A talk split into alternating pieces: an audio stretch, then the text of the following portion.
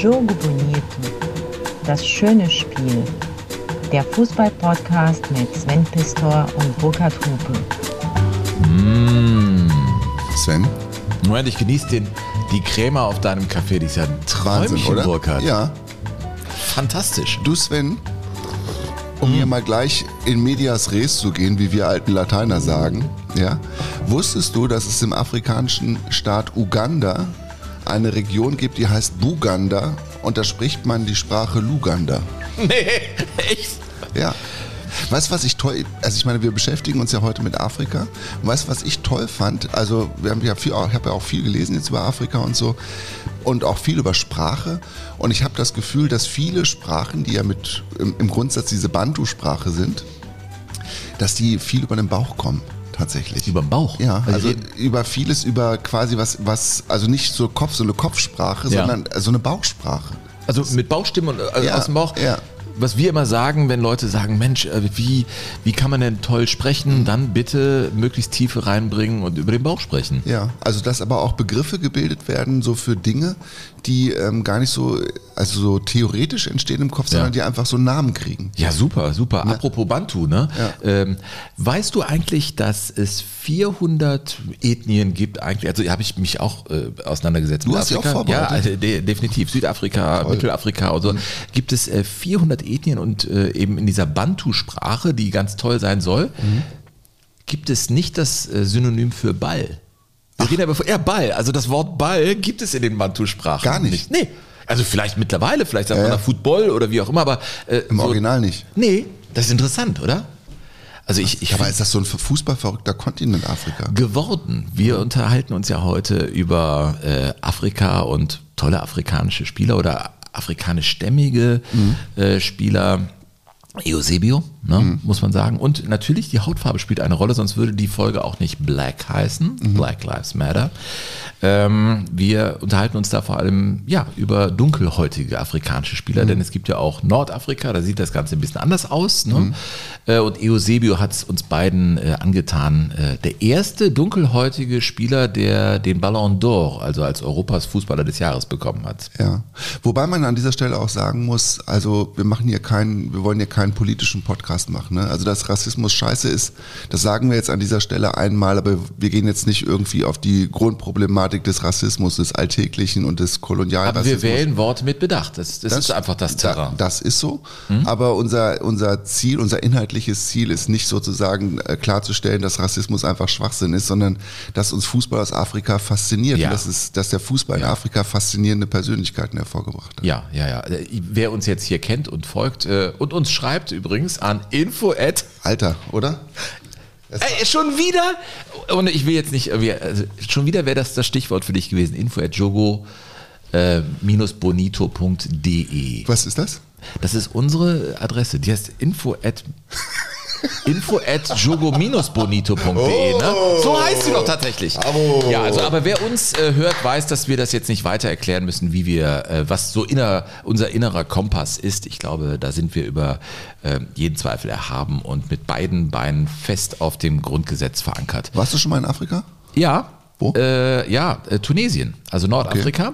Ich wäre gerne. In so, einer, in so einem Touristenbunker? Ja, ja, äh, das, das war so äh, Djerba, was man eben so macht. Ne? Ähm, da war ich und sonst muss ich sagen, ist das für mich ein unbereister Kontinent und ist bei mir definitiv äh, auf, der, auf der Liste drauf, wo ich, ich will unbedingt mal diese, diese Nationalparks bereisen. Ich habe mit Jonas Hofmann gesprochen, Nationalspieler, der ein, sehr, sehr guter Nationalspieler. und der so postmaterialistisch unterwegs ist, der hat mir erzählt, so am Anfang seiner Karriere hat er auch so Gucci-Täschchen und äh, Shishi und den ganzen Quatsch mitgemacht.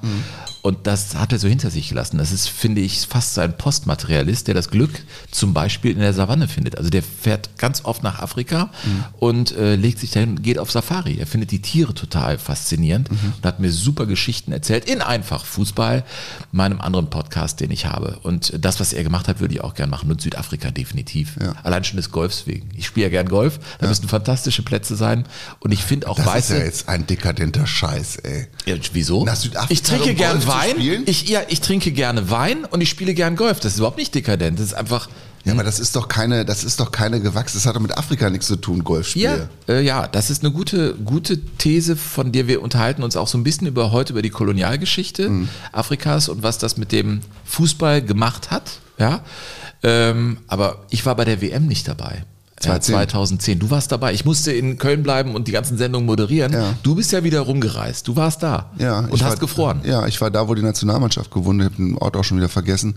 Irgendwo zwischen Johannesburg und Pretoria war das, aber wirklich auch mitten in der Savanne. Da hatten die auf einmal, das war wie so ein, als wenn so ein, so ein großer Schuhkarton vom Himmel fällt und das war dann das Hotel der Nationalmannschaft. Da fuhrst du wirklich über staubige Pisten hin. Und warst da sicher? Äh, nee, also wir durften beispielsweise, das unser kleines Hotel, wir hatten so ein Familienhotel, das durften wir nicht ohne Personenschutz verlassen oder auf jeden Fall nicht alleine. Das war doch die WM, wo auch einer auf dem Golfplatz äh, erschossen wurde, ne? Kurz vorher. Das, ich Erschossen oder überfallen, das Ja, also auf jeden. Fall gestorben ist da irgendwie. Also das war, ja, die Sicherheitsaspekte sind da nicht, zu vernachlässigen. Nee, da wird stimmt. Lutz Pfannenstiel übrigens heute auch eine kleine Geschichte Ja, erzählen. unser Weltenbummler. unser Weltenbummler, der jetzt, den habe ich besucht in St. Louis, Missouri. Da war ich ja als Austauschschüler und Mhm. der baut da einen Verein auf. Ich glaube, also er hat ja als in Düsseldorf gearbeitet als Manager und ich habe ihn besucht und er hat gesagt, Sven, ohne Scheiß, also wenn wir über Etats reden, dann Mhm. haben wir hier ganz andere Möglichkeiten. Das sind wirklich anscheinend unbegrenzte Möglichkeiten. Der baut da sein Franchise auf, St. Louis City, aber der war auch in Südafrika und hat da Unglaubliches erlebt. Und er liebt Südafrika, aber Sicherheitsaspekte spielen heute auch eine Rolle. Der hatte eine Knarre im Nacken, aber dazu später mehr. Ja. Soccer in Amerika wäre auch noch ein gutes Thema für, für Jogo, finde ich. Rudi Gutendorf war auch äh, Ja, beim Vorgänger von St. Louis City in St. Louis als Trainer. Ja, der war ja auch als quasi als Ligamanager haben die den geholt. Der sollte quasi den, Ja, wir können gerne. den, den Fußball hochfähig machen in den USA. Ja, ohne Scheiß, sollen wir das mal äh, spontan. Äh, das, liebe Leute, ihr merkt's, wir sitzen hier wieder bei Burkhardt. Übrigens das Frühstück. Ja? Hast du die Fleischwurst gekämmt? Die lag so akkurat auf dem, also es war so, also es war wie so ein Jägerzaun zwischen uns aus Fleischwurst. Ja. Das war unglaublich. Ja, du hast sie auch nicht ordentlich. angefasst. Nein, ich, das war mir unheimlich. Ich, äh, normalerweise, weißt du, finde ich, ist dein Frühstück so ein bisschen spontaner und Ja. so, aber heute Nein. wirst du langsam alt, Burkhard? Das heißt langsam, also genauso schnell wie du. weißt du, ich werde genauso schnell alt wie du. Ja, du kannst mir ein Jahr lang gratulieren. Ich bin 50 geworden, mein Mhm. Freund. Nein, das Frühstück war ähm, War in Ordnung, ne? Ja, es war gut. Also ich fand, ich habe wieder mal echt tolle Brötchen da von, von dieser Bäckerei mitgebracht hier aus deinem Ort. Äh, bevor wir also uns unserer heutigen Folge, übrigens, also den Vorschlag finde ich wirklich super mit, äh, mit Soccer. Einfach das Ding Soccer nennen. Weil da, das fängt, da fängt der Irrsinn ja an. Und in Amerika ist es ja der Mädelssport. In der Highschool Absolut, ja. spielen die alle Soccer. Mittlerweile ist das super populär auch bei Jungs. Das setzt sich immer mehr durch. Fände ich wäre ein spannendes Thema. Äh, Heute unser Thema Black. Kommen wir später zu. Ich glaube, es wird sehr interessant. Ich glaube, Eusebio wird sehr viel Raum einnehmen, weil das einfach eine irrsinnige Ja, Karriere Eusebio ist toll. Ich meine, haben wir beide getroffen in, unserem, in, in unserer Karriere haben wir Das Eusebio stimmt. getroffen. Nicht zu aktiven Zeiten natürlich, aber später dann, als er quasi so als Maskottchen von Benfica und der portugiesischen Nationalmannschaft rumgereicht worden ist, da haben wir ihn getroffen. Und ähm, das ist schon besonders. Ne? Also wenn man sich dran erinnert dass, und man weiß, ja, wir, unsere Wege haben sich zumindest einmal kurz gekreuzt. Ich finde es schön. Genau, und an der Stelle wird es auch schon eine Kolonialgeschichte. Er kommt ja aus Mosambik, ist Mhm. der Sohn einer Schwarzen und eines äh, Weißen. Das war ja auch damals sozusagen der, der Wunsch von Salazar, dem Diktator, äh, dass es eben ganz genau zu, zu solchen Ehen äh, kommt. Und Eusebio ist dann nach Portugal gegangen, wurde der erste dunkelhäutige Fußballer äh, Europas. Eine- Superstar Europas, ne? der erste Dunkelhäutige. Megastar, mega, der schwarze Panther, wie er dann auch getauft wurde. Werden wir ausführlich drüber sprechen. Aber dein Treffen mit ihm, das würde mich jetzt schon interessieren. Wie war, also bei mir war es so, ich hatte einen Coca-Cola-Termin. Das war 1904 und, nee, Moment, wann war das? 2000, nee, 2004.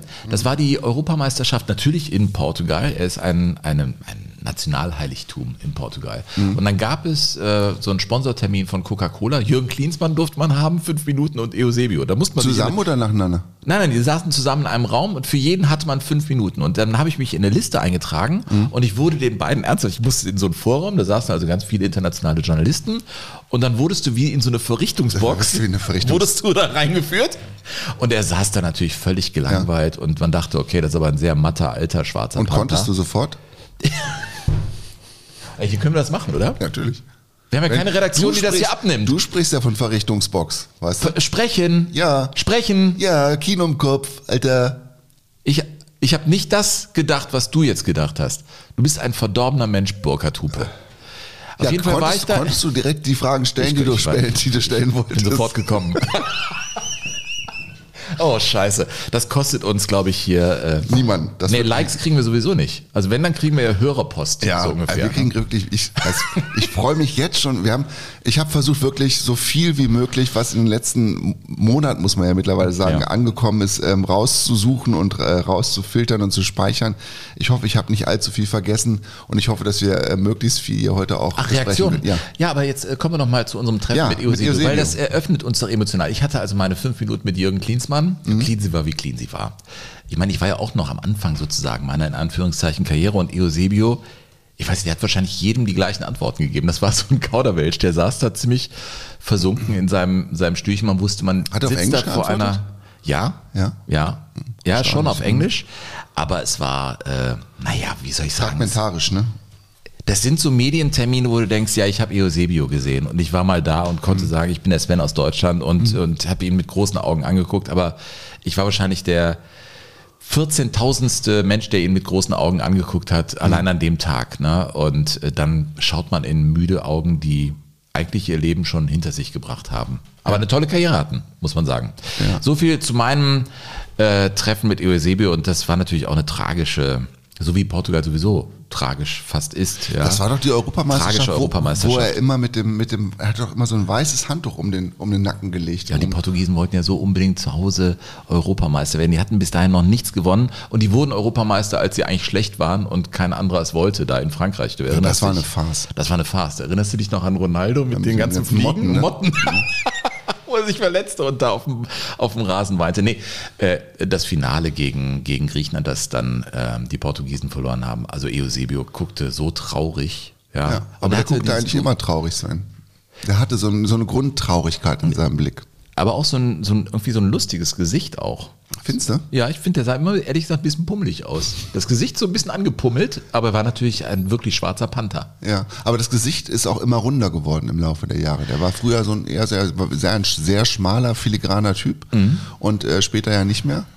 Und ähm, ich glaube, es lag auch daran, dass er einfach auch gerne mal an Tischen länger sitzen geblieben ist, wo große Flaschen auf dem Tisch standen. Also er war, äh, ich glaube, deine Frau hat es gesagt, ihr müsst manchmal auch so Grundsätzliches klären, bevor ihr so wirklich in die Tiefe geht. Ja. Stürmer, man verglich ihn mit Pelé, er hat immer das abgelehnt, er hat Ja. gesagt, nein, Pelé ist der Bloß aller, allergrößte, bloß nicht.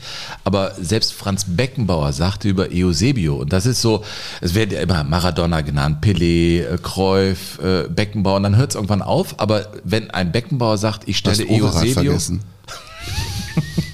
Ja, oder Heinz Flohe. Ja, der wird auch oft da nicht genannt. Das Also stimmt. genialer. Ja, absolut. absolut. genialer.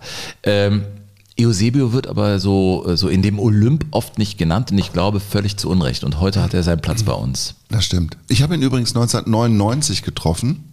Da habe ich ja diese, diese Reise mit meinem Freund Gerd gemacht, der sich ja in Portugal sehr gut auskannte und auch Portugiesisch spricht. Gerd war ein toller Typ.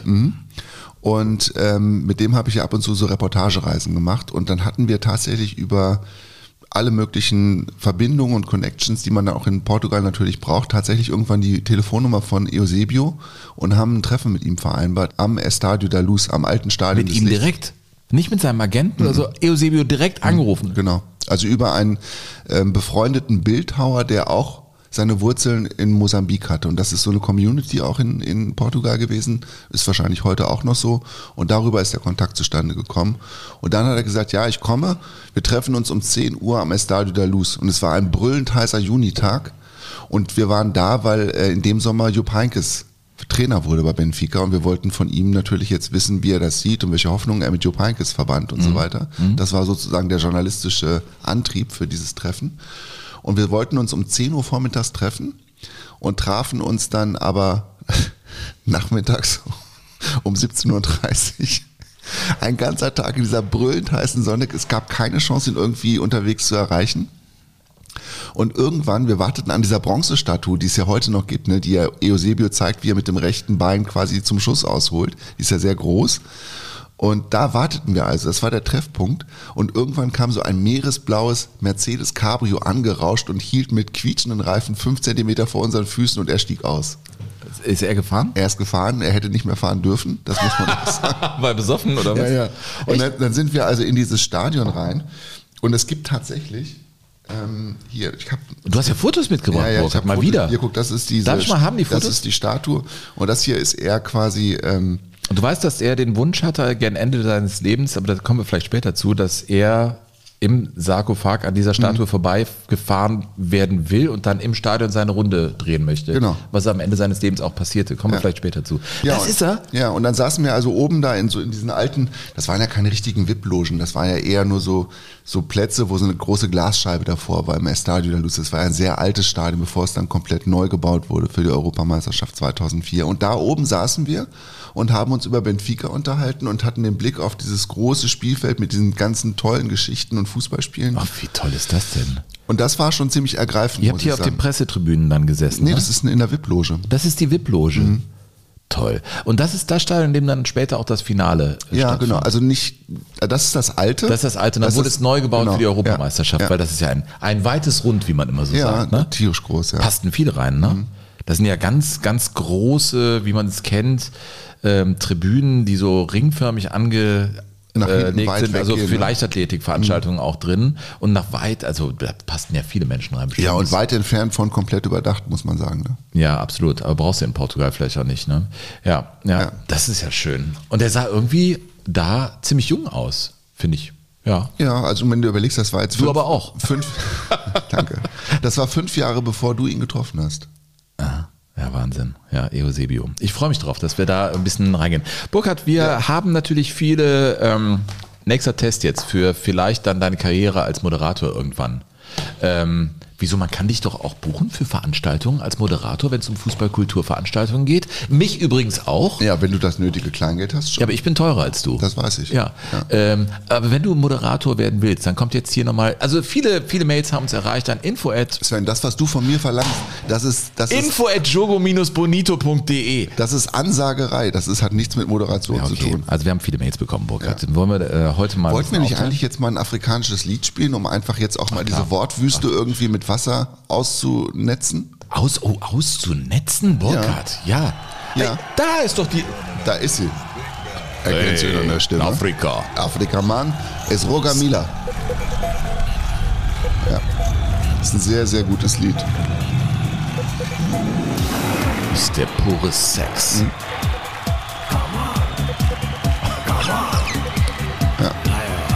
Lion. Roger Mila, ne? Roger Mila aus Kamerun. Ne, der Typ, der mit der Eckfahne getanzt hat, 1990. Weißt du, dass das der Makossa-Tanz war? Nee. Wahnsinn, du hast dich echt vorbereitet. Ne? Kamerun, ja, ein kamerunischer Tanz, irgendwie der Kamerunanischer. so Kamer, kamerunesischer Tanz. With your song. Heißt Dance with the Lion übrigens.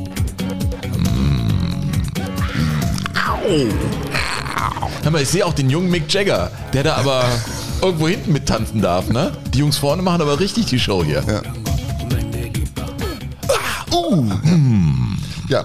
Ja, der das, Makossa ist das. das ist der Makossa. Den hat er getanzt 1990, als es ja weit ging für Kamerun. Die sind erst im Viertelfinale an England An gescheitert. England. Unverdient. Unverdient, Durch zwei, ja. Ich glaube, zwei Elfmeter gab es in dem Spiel, ne? ja, und, dann, aber haben wir es dann erledigt dann im Halbfinale mit England. Das war ja auch dann. Ja, es war auch unfair, dass die, dass die Engländer diese Elfmeter verwandelt haben. Aber Roger nicht war ja, ich meine, der war unter den Top 3 von Afrikas Spielern äh, des Jahrhunderts, Mhm. wurde er reingewählt und der war ja schon im Ruhestand und fuhr dann mit 38, 38. Hm. zu dieser WM nach Italien Ja. und wurde eine Weltnummer. Der war ja auch Afrikas Spieler des Jahres, ich glaube 1990. Mhm. Und was ich abgefahren finde, ist, dass er lange Jahre der älteste äh, WM-Spieler war, denn vier Jahre später, da war er auch immer noch Nationalspieler, hat sich da selber reingequatscht in die Mannschaft, die waren viel athletischer, er war viel zu alt, im Mhm. Training muss er nur rumgestanden haben, die anderen liefen, hat er aber trotzdem mit 42 noch ein Tor geschossen im Spiel gegen die Sowjetunion oder nee, gegen Russland wird es dann gewesen sein. Nee, zwei, 94? Ja, das war klar, das ist dann Russland gewesen. Ne?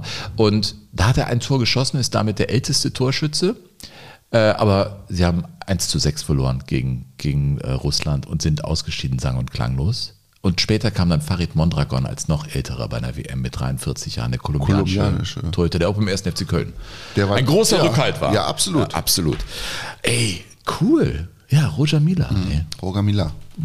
Wobei ich nie weiß, heißt der Roger oder Roger? Roger, glaube ich, ne? Ich Roger bin auch Miller. bei Eusebio, manchmal sage ich Eusebio und ich weiß nicht was. Also es ist, Es ist so eine Mischung, glaube ich. So Eusebio. Ja, keine Ahnung. Eusebio. So wie Portwein eine Mischung. Eusebio, können wir sagen. Lass uns doch auf Eusebio. Eusebio. Oder? Ja. ja, das ist richtig. Leute, ihr habt uns geschrieben, und das finden wir echt cool. Wir haben so viel Post gekriegt. Äh, an welche Echt Adresse? Toll, toll, toll, toll, toll. An info at jogo-ponito.de. Ja, da, sowas darfst du nicht verkacken in der Moderation. Okay, also wir haben In der Ansagerei. Haben, äh, ja, genau. Wir haben Sachen bekommen und wir wollen so einige hier zu Gehör bringen, weil ähm, eben Hansi Steinle ist 63 und äh, ist mal Torhüter gewesen. Mhm. Unter anderem zweiter Torhüter bei den Stuttgarter Kickers. Oh, Ja, und der spielt noch bis heute in der Traditionsmannschaft von Eintracht Frankfurt.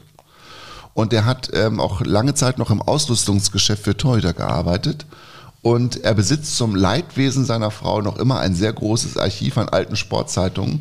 Und er würde sich freuen, wenn mit dieser Mail unser Interesse an seiner Person geweckt ist. Hansi, es ist geweckt, wir melden uns. Ja, wir wollen, äh, wir Wollen haben, eine eben, Torhüter-Folge- eine wir haben Folge beim machen. Frühstück drüber gesprochen. Die nächste Folge wird äh, WM Spezial Chile sein. Ja. Das ist klar, 62, tolle, tolles Thema. Und sollen wir dann Torhüter machen? Ja. Mhm. Als, ich finde es auch geil, weil da fällt mir so viel ein. Ja. Und ich werde irgendwie versuchen, da vielleicht auch den Toni Schumacher mal für uns zu gewinnen. Echt? Ja, ja klar. Meinst du, er kommt zum Frühstück? Ehrlich gesagt, ich, wenn ich dem Toni sage, Toni, ich hole dich mit dem Motorrad ab, wir fahren zusammen zum Burkhardt und frühstücken da und machen eine Folge, der ist sofort dabei. Ja, gut. ich muss halt nur den Tag nennen, wo es für ihn passt. Ja. Weil der mäht ja immer den Rasen, kümmert sich um seinen Natürlich. Garten. Der und hat einen großen. Garten, ne? Nee, aber einen sehr schönen. Ja. Mit Blick auf den Rhein. Ich finde, Toni hat es absolut verdient, da äh, sein Leben zu genießen. Ja, was äh, das war äh, der Hansi Steinle. Mhm. Ja? Ähm, auch Gary Sachs hat geschrieben, er hat seinerzeit äh, mich ein bisschen kritisiert für den Umgang und den Vergleich von äh, Katar und Infantino mit dem, was äh, 78 in Argentinien war. Das war ja, ja schon eine krasse Folge mit der argentinischen WM. Ähm, und da habe ich auch meine Position klar gemacht, dass ich gesagt habe, nein, man kann das nicht natürlich eins zu eins vergleichen, aber äh, Unrecht bleibt Unrecht und das muss auch jetzt benannt werden in diesem Ja. Katar-Jahr. Also Wir müssen übrigens das Lied ähm, weiterschreiben. Ich möchte, dass wir das weiterentwickeln. Haben wir so ein bisschen aus den Augen verloren, Unser, ne? Unseren Song für Gianni. aber Also, deine Frau hat auch die Ukulele jetzt wieder mitgenommen in den Kindergarten. Ja, das stimmt. Du wolltest dir das selber mal eine zulegen. Ist mir zu teuer. Ich weiß, wir verdienen ja noch kein Geld hier mit dem Podcast. Ja, also ja, so ist es. Aber wird ja vielleicht anders und dann komme ich auch mit der Ukulele, mit der eigenen. Äh, Gary schreibt aber nicht nur irgendwie, dass er damit nicht einverstanden war, sondern er sagt, hi ihr zwei, gerade hatte jemand bei Facebook ein altes Poster der Nationalmannschaft geteilt. Anhand von dem Bild und der Aufstellung konnte ich sehen, dass es von dem Freundschaftsspiel Deutschland-Italien, äh, das wurde in Köln ausgetragen, aus dem Jahr 1987 war und das Spiel endete 0 zu 0. Es gibt auch Freaks da draußen, das finde ich total schön. Ja. Äh, Das Spiel war völliger Schrott, aber ich habe 20 Minuten mit einem Freund philosophiert, dass dies am Ostersamstag, dem 18. April war und Bodo Egner das erste Mal nach zwei oder drei Bundesligaspielen wieder im Kader gewesen ist. Yeah, that's crazy shit, man. Aber Gary, du Ja. bist nicht allein. Du bist nicht allein. Vielleicht ist das auch so eine Selbsthilfegruppe für Fußballfreaks hier, Bujogo Bonito. Ja. Alter, Thorsten Rink hat sich sehr über die Folge ganz unten gefreut und darüber, dass wir was über Nottingham Forest und Alemannia Aachen gemacht haben. Und er hat völlig zu Recht angemerkt, dass es bei Nottingham Forest ja ähm, ein Lied gegeben hat, in dem quasi alle Spieler auf jeder Position vorkamen, auch mit so einem Paarreim. Unter anderem der Torhüter Peter Shirton, Peter the Keeper with Nothing to Do. Ich hatte dieses Lied auch tatsächlich dabei. Wir haben es dann aus Zeitgründen tatsächlich nicht gespielt. Oder ich habe Peter the Keeper with nothing to do? ja, ist das witzig, so geht sie ey. quasi jede, jeden Spieler in jede Position durch. Und ich, ne, wir haben es nicht aus Zeitgründen nicht gespielt. Ich muss es ehrlich sagen, ich habe es verpennt. Ich habe es denen Aber nicht ist gegeben. geil. Ja, es ist ziemlich gut. Ja. Aber es wäre jetzt auch blöd, es irgendwie nachzu, nachzuliefern. Das war jetzt auch sein, seine Idee und Ja. sein, sein Einwurf Absolut. hier. Und dann ähm, Alemannia Aachen, wirklich ein Kultort, das alte Tivoli, habe ich auch äh, wegen, während einer Dienstreise unüberdacht gestanden, zweite Liga gegen Mainz, an einem 3. Dezember 0 zu 3 verloren. Und dann äh, kommt er noch zum äh, Text im Vereinslied, da heißt es gleich zu Beginn, Regenschauer überm Tivoli geben für einen Sieg die Garantie. Ich liebe es. Das ist Scheiß, den ich gut finde, Sven. Ja, absolut. Ähm, ja, das merken wir doch auch. Wir sind ja jetzt auf Tour gewesen, muss man fast sagen. Es war ja eine Rumpftour, weil die äh, Veranstaltungen jetzt äh, nach, nach Corona einfach nicht so laufen wie vorher. Das muss alles erstmal noch anfahren. Aber die Leute, mit denen wir uns unterhalten, das sind ja die Enthusiasten. die genau diese Aspekte am Fußball lieben. Ja. Also äh, da, die ganzen Strategieplanungen von der DFL und wo die alle hinwollen. Und das ist, das ist das eine, aber es gibt wahnsinnig viele andere, die uns ganz andere Geschichten erzählen. Und du erinnerst dich an die, die Essen-Fans, die wir getroffen haben. Also die mit glühender Leidenschaft vor uns stehen und sagen, dritte Liga, wir sind wieder dabei, die das so abfeiern. Und das hat wenig mit dem zu tun, was strategisch oben im deutschen Fußball läuft. Und ich habe gemerkt, dass, dass viele Menschen tatsächlich auch ähm, von dieser besonderen Geschichte, die Eintracht Frankfurt geschrieben hat in diesem Jahr, Ja. total bewegt sind. Ja. Und dass das etwas ausgelöst hat, eine so es hat so eine Tür aufgemacht zu einer Sehnsucht, die schon fast vergessen war. Ja, ich fand Ne? dieses Bundesliga-Finale ähm, so faszinierend mit diesem Publikumsverein und das ist für mich, das trifft für mich am allermeisten. Äh, äh, egal ob jetzt bei Essen, Schalke in Sandhausen, das war mit das geilste, was ich überhaupt erlebt habe. Ich, ich, ich stand in meiner Küche, hörte das und machte meine Kartoffeln. Ich hörte das nicht, konnte nur ahnen, was da abging. Ich habe ein paar Schalker jetzt getroffen, die dabei waren, die sagen, wir haben das alles hier, äh, UEFA-Pokal, alles miterlebt, Meisterschaft der Herzen, aber was da in Sandhausen abging, Ja. die sind von Leimen, also dem von Boris Becker, dem Ort von Leimen, zu Fuß rübergelaufen nach Sandhausen zu diesem Spiel und das werden die nicht vergessen.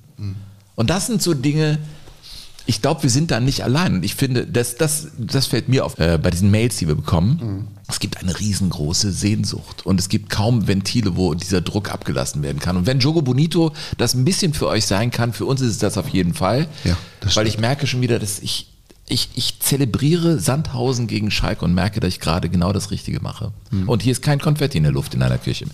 Ähm, noch eine Mail von Mickey Turner. Ich sage einfach mal Turner, Turner, ich weiß Oder es nicht genau. Thurner. Thurner ist auch möglich. Mickey Thurner. Äh, lieber Sven, lieber Burkhard, zunächst muss ich mich, wie viele vor mir, herzlich für eure tollen Beiträge, die Nostalgie, die Fröhlichkeit und die Wärme bedanken. Ich habe alle Folgen gehört und fiebere jeder neuen Sendung entgegen. Es gab einige dunkle Corona-Tage, an denen ihr mir wie Freunde beim Bier abends Gesellschaft geleistet habt. Das war für mich sehr wichtig. Burkhard, Wow, wow. jetzt muss man echt kurz absetzen. Kurz schlucken, ja. Schön, das freut mich sehr. Übrigens, äh, kleiner Fun-Fact am Rande an alle da draußen. Äh, entstanden ist diese Idee ein Raum weiter, nicht hier in der Küche, wo wir jetzt sitzen, in, deinem, in deiner Sofa-Ecke. In unserer Sofaecke. Da kann man auch versinken. Ich bin nicht mit dir, doch, ich bin mit dir voll des Weines irgendwann versunken, aber ich glaube, bei der dritten Flasche waren wir uns dann einig, wir müssen Jogo Bonito Ja. machen. Wir haben uns richtig gehend in einen Jogo Bonito Rausch getrunken und da war die Geburtsstunde, dass wir das machen. So, er schreibt, ich würde mir gerne mal eine Folge zum Thema in letzter Sekunde wünschen, also Herzschlagfinals, Last-Minute-Wenden. Äh, als VfB-Fan erinnere ich mich bis heute, dass ich als Zehnjähriger mit meinen Eltern am 34. Spieltag 1986 im Neckarstadion mit 70.000 Zuschauern saß und den VfB mit zwei Allgöber-Treffern gegen den Tabellenführer Werder Bremen mit Rudi Völler gewinnen sah. Da zeitgleich Bayern Gladbach mit 6 zu 0 schlug, zogen die Bayern noch an Werder aufgrund der Tordifferenz vorbei ein unfassbar dramatisches Finale. Er hat noch weitere erlebt, äh, zum Beispiel äh, als Schalke 2001 für vier Minuten Meister war äh, und Anderson in Hamburg traf. Wobei, nee, das wünscht er sich. Also Wahnsinnsfinals. Ja, wäre vielleicht eine schöne Idee.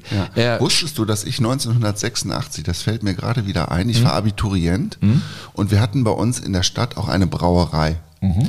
Und der Sohn dieser Brauerei hieß Nico. Und das war die Familie Wixner. Also die, hatten, die hießen halt so. Nico Wixner. Und ähm, der war Bayern-Fan. wie, wie, wie, aber man muss dann Wichsner Nein, sagen. Wixner. Einfach Wichsner. Ja, der hieß so. Okay. Und ähm, der Nico, das war halt so ein Typ, dem immer die, die Sonne aus dem Hintern strahlte. Ne? So ein ganz, also so einfach so ein, weißt du, einfach so einer, dem alles gelingt. Ne? Tolle Freundin, irgendwie Pool und alle. Das war einfach so der, der Typ, ne? Und dann ähm, bot der mir eine Wette an. War der nett? Das kann ich heute gar nicht mehr sagen. Der war ein Jahr älter als ich und ich fand es irgendwie cool, dass ich da in diesem Dunstkreis mich aufhalten Aber durfte. du gehörtest da eigentlich nicht hin, das Nein, da wusstest du durfte, schon. gar nicht, nein. Ja. Nein, das wäre so, als wenn ich ein Gladbach-Trikot angehabt hätte. Aber ihr konntet euch über Fußball müssen. unterhalten, ne? Ja, so ein bisschen jedenfalls. Der hatte auch nicht so richtig Plan vom Fußball, spielte eher Tennis. Und war dann so, so pro forma auch Bayern-Fan, wie es ja Bayern-Fans gibt, die so pro forma Die dann auch Fußballfans so sind. heißen wie ich. Und dann haben wir eine Wette abgeschlossen. Hm. Ich, ja, mit dem Sohn der Brauerei um eine Kiste Bier. Wie bescheuert. Wie bescheuert ist das, Wie was wir werden?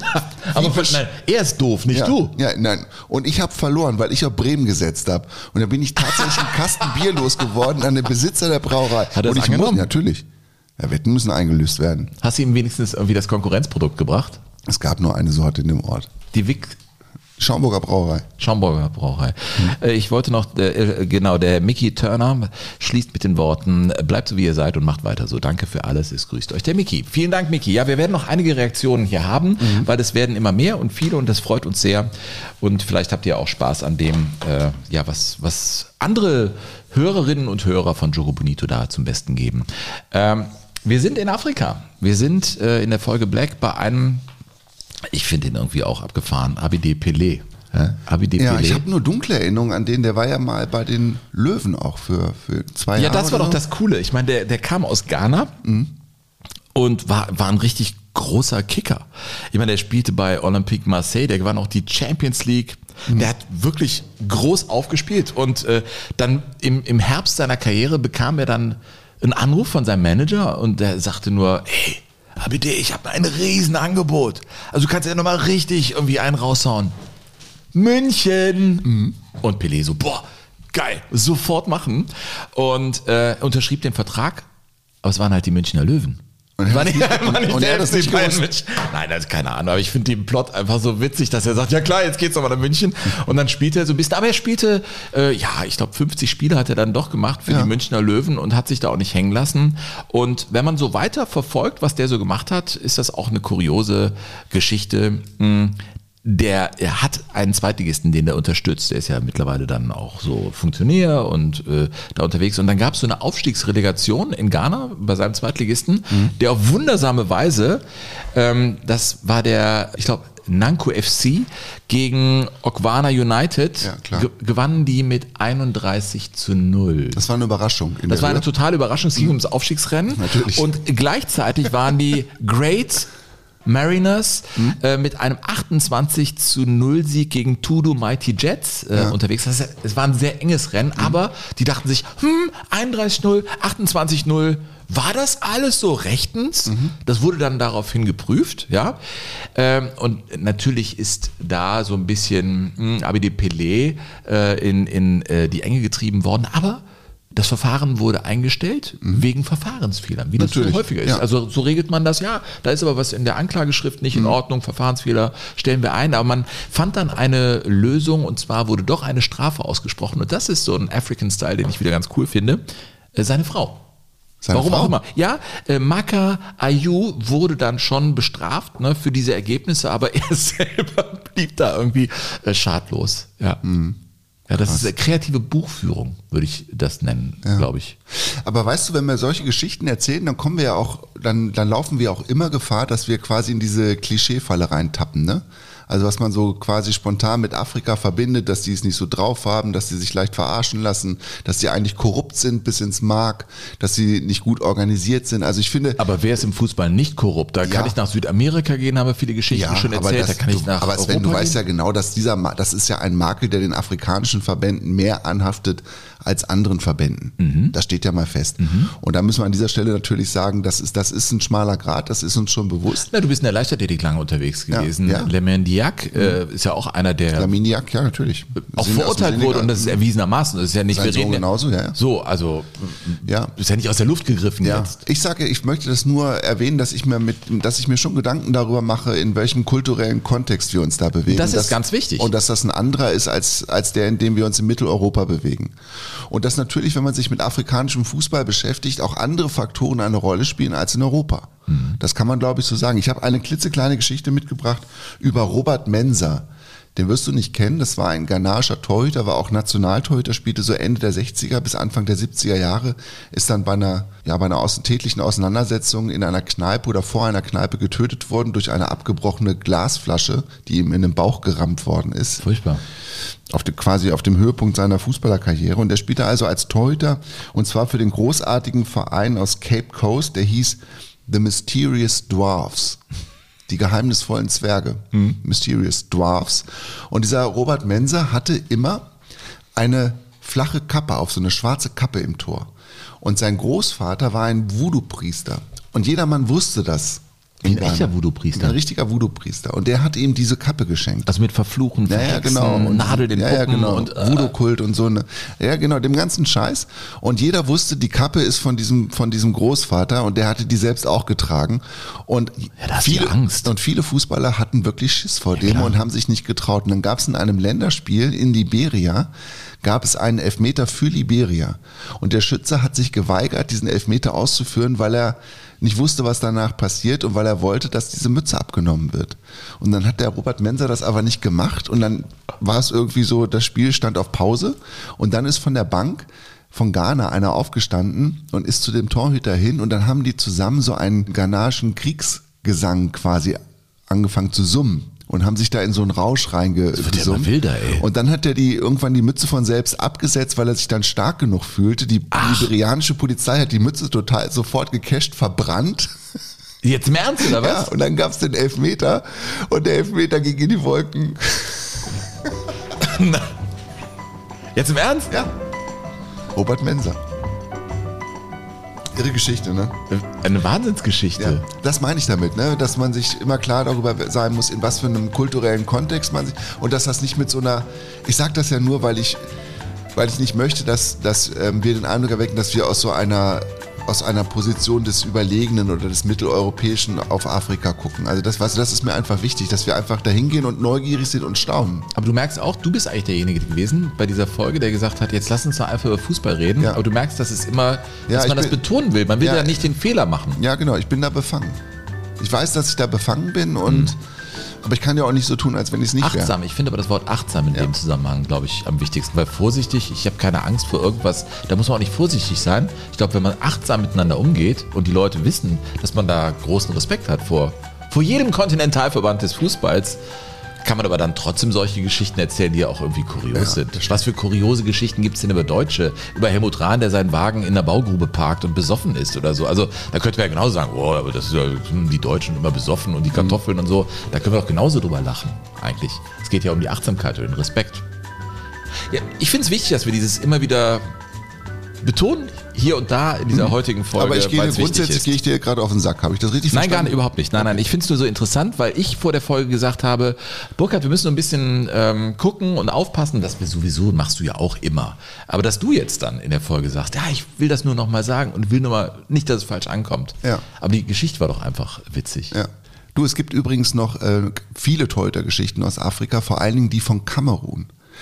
Hast jetzt noch eine? Ja, ja, 1982 Fußball-Weltmeisterschaft in Spanien, erinnerst dich ja, Kamerun war dabei und Kamerun spielte in einer Gruppe mit, kriegst du noch zusammen? Ja, natürlich, das war die Unentschieden-Gruppe. Das war die Unentschieden-Gruppe. mit genau. Italien, mit Peru äh, und die, pff, die vierte Mannschaft. War das irgendwas aus Europa, wird das gewesen sein? Ich weiß es nicht. Die Polen. vierte Mannschaft. Polen? Das war die Unentschieden-Gruppe. Genau. Ja.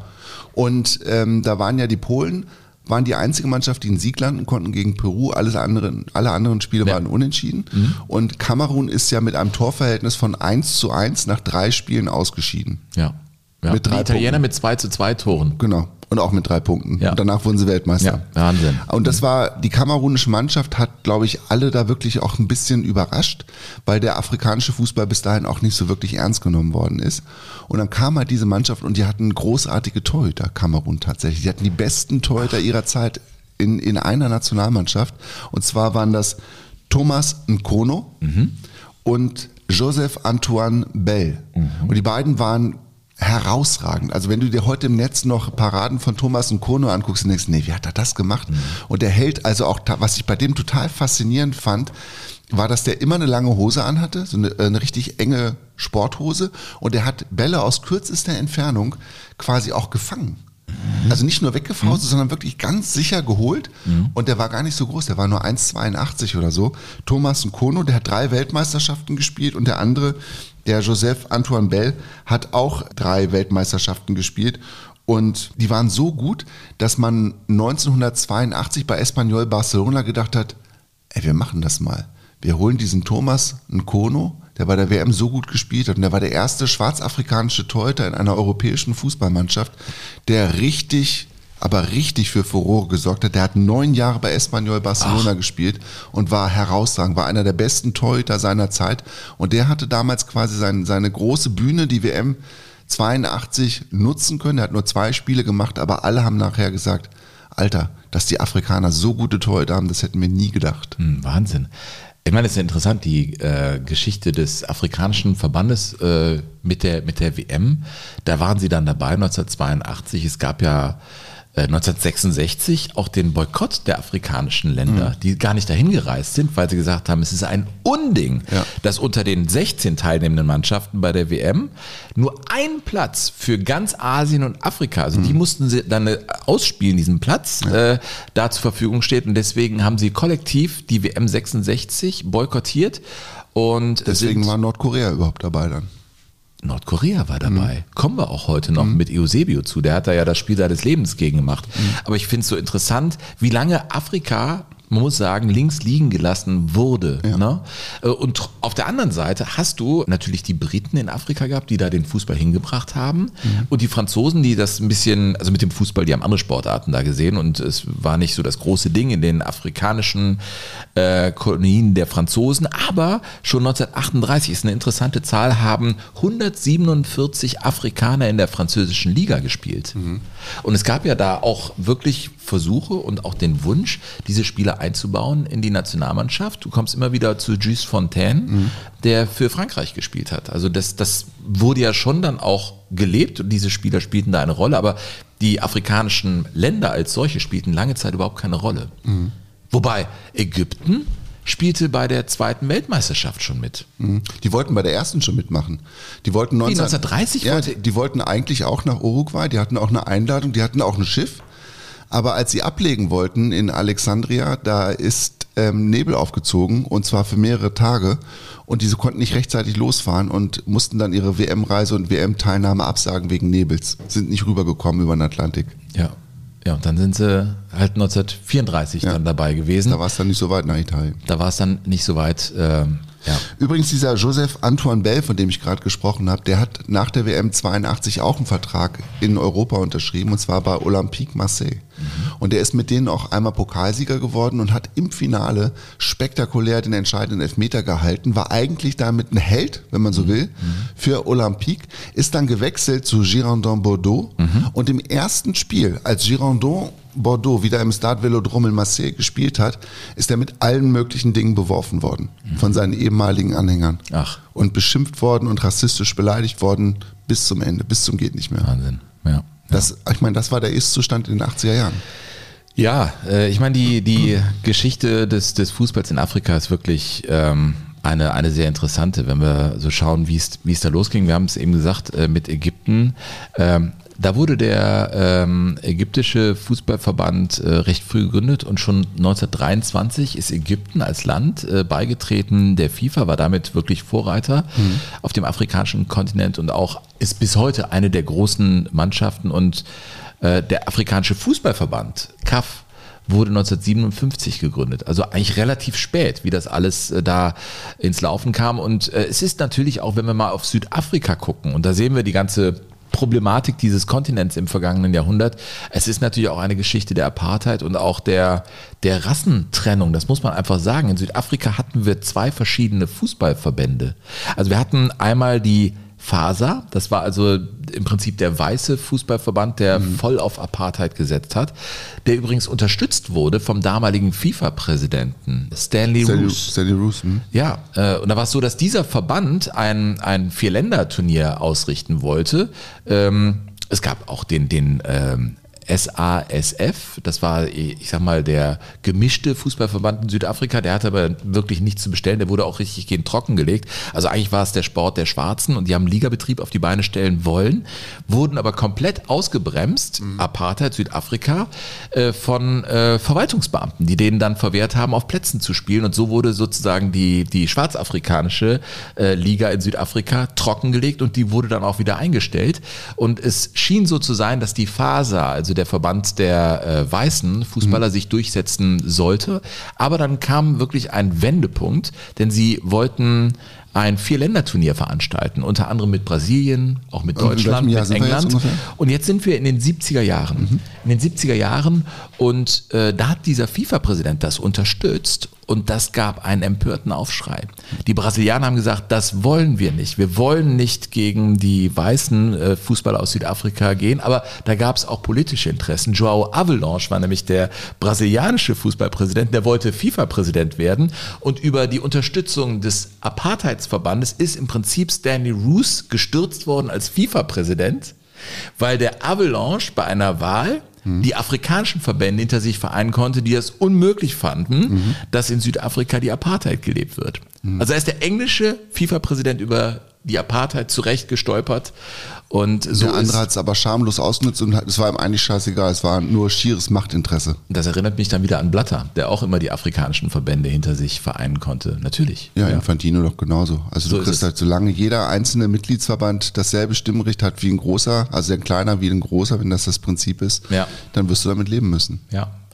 Aber dann war es eben vorbei mit der Apartheid. Wir sind in den frühen 90ern und äh, dann wurden eben diese beiden Verbände, nachdem halt äh, 1992 der große Wendepunkt war in der südafrikanischen Geschichte, die Apartheid beendet war als solches, fusionierten diese beiden Fußballverbände in Südafrika, die FASA und die SASF, mhm. und bildeten einen gemeinsamen Verband und auch eine gemeinsame Liga. Und ich habe mich mit einem unterhalten, in einfach Fußball, wir haben über Lutz Pfannenspiel gesprochen, den Torhüter, der tatsächlich da unten gespielt hat, in dem frischen Ligabetrieb, der äh, in Südafrika gespielt wurde. Er war bei den Orlando Pirates. Mhm. Riesenmannschaft. Eine schwarze Mannschaft, eine Mannschaft der, der Schwarzen. Und er war ein Die kommen aus Johannesburg oder wer kommt? Weißer Torhüter, ja, mhm. genau. Und äh, er war da unterwegs als Torhüter. Und ich habe ihn auch gefragt in diesem Podcast, Mensch Lutz, äh, Rassismus mal andersrum, wenn du so allein als Weißer unter vielen Schwarzen bist. Hast du den erlebt, diesen Rassismus? Ja, aber ich habe das, glaube ich, relativ auf Selbstinitiative relativ gut hingekriegt. Ähm, man muss sagen, in der Apartheid, kurz nach der Apartheid nach Südafrika zu kommen und als einziger Weißer in einer schwarzen Mannschaft zu spielen, war natürlich schwer, ähm, wo, wo ich halt einfach sehr viel negatives Gefühl zwischen, den, zwischen mir und den anderen Spielern bemerkt habe.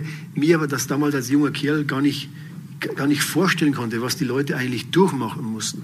Und als man dann irgendwann mal gemerkt hat, hey, der Weiße mit den langen Haaren aus Bayern ist eigentlich gar nicht so schlimm, dann ich habe aus dieser Mannschaft und aus dem Verein heute noch, ich würde sagen, fast 20, 25 Freunde, mit denen ich immer noch einmal im Monat, zweimal im Monat telefoniere, hin und her schreibe, wenn ich in Südafrika bin mit meiner Charity, die Jungs sind in meiner Charity mit eingebettet.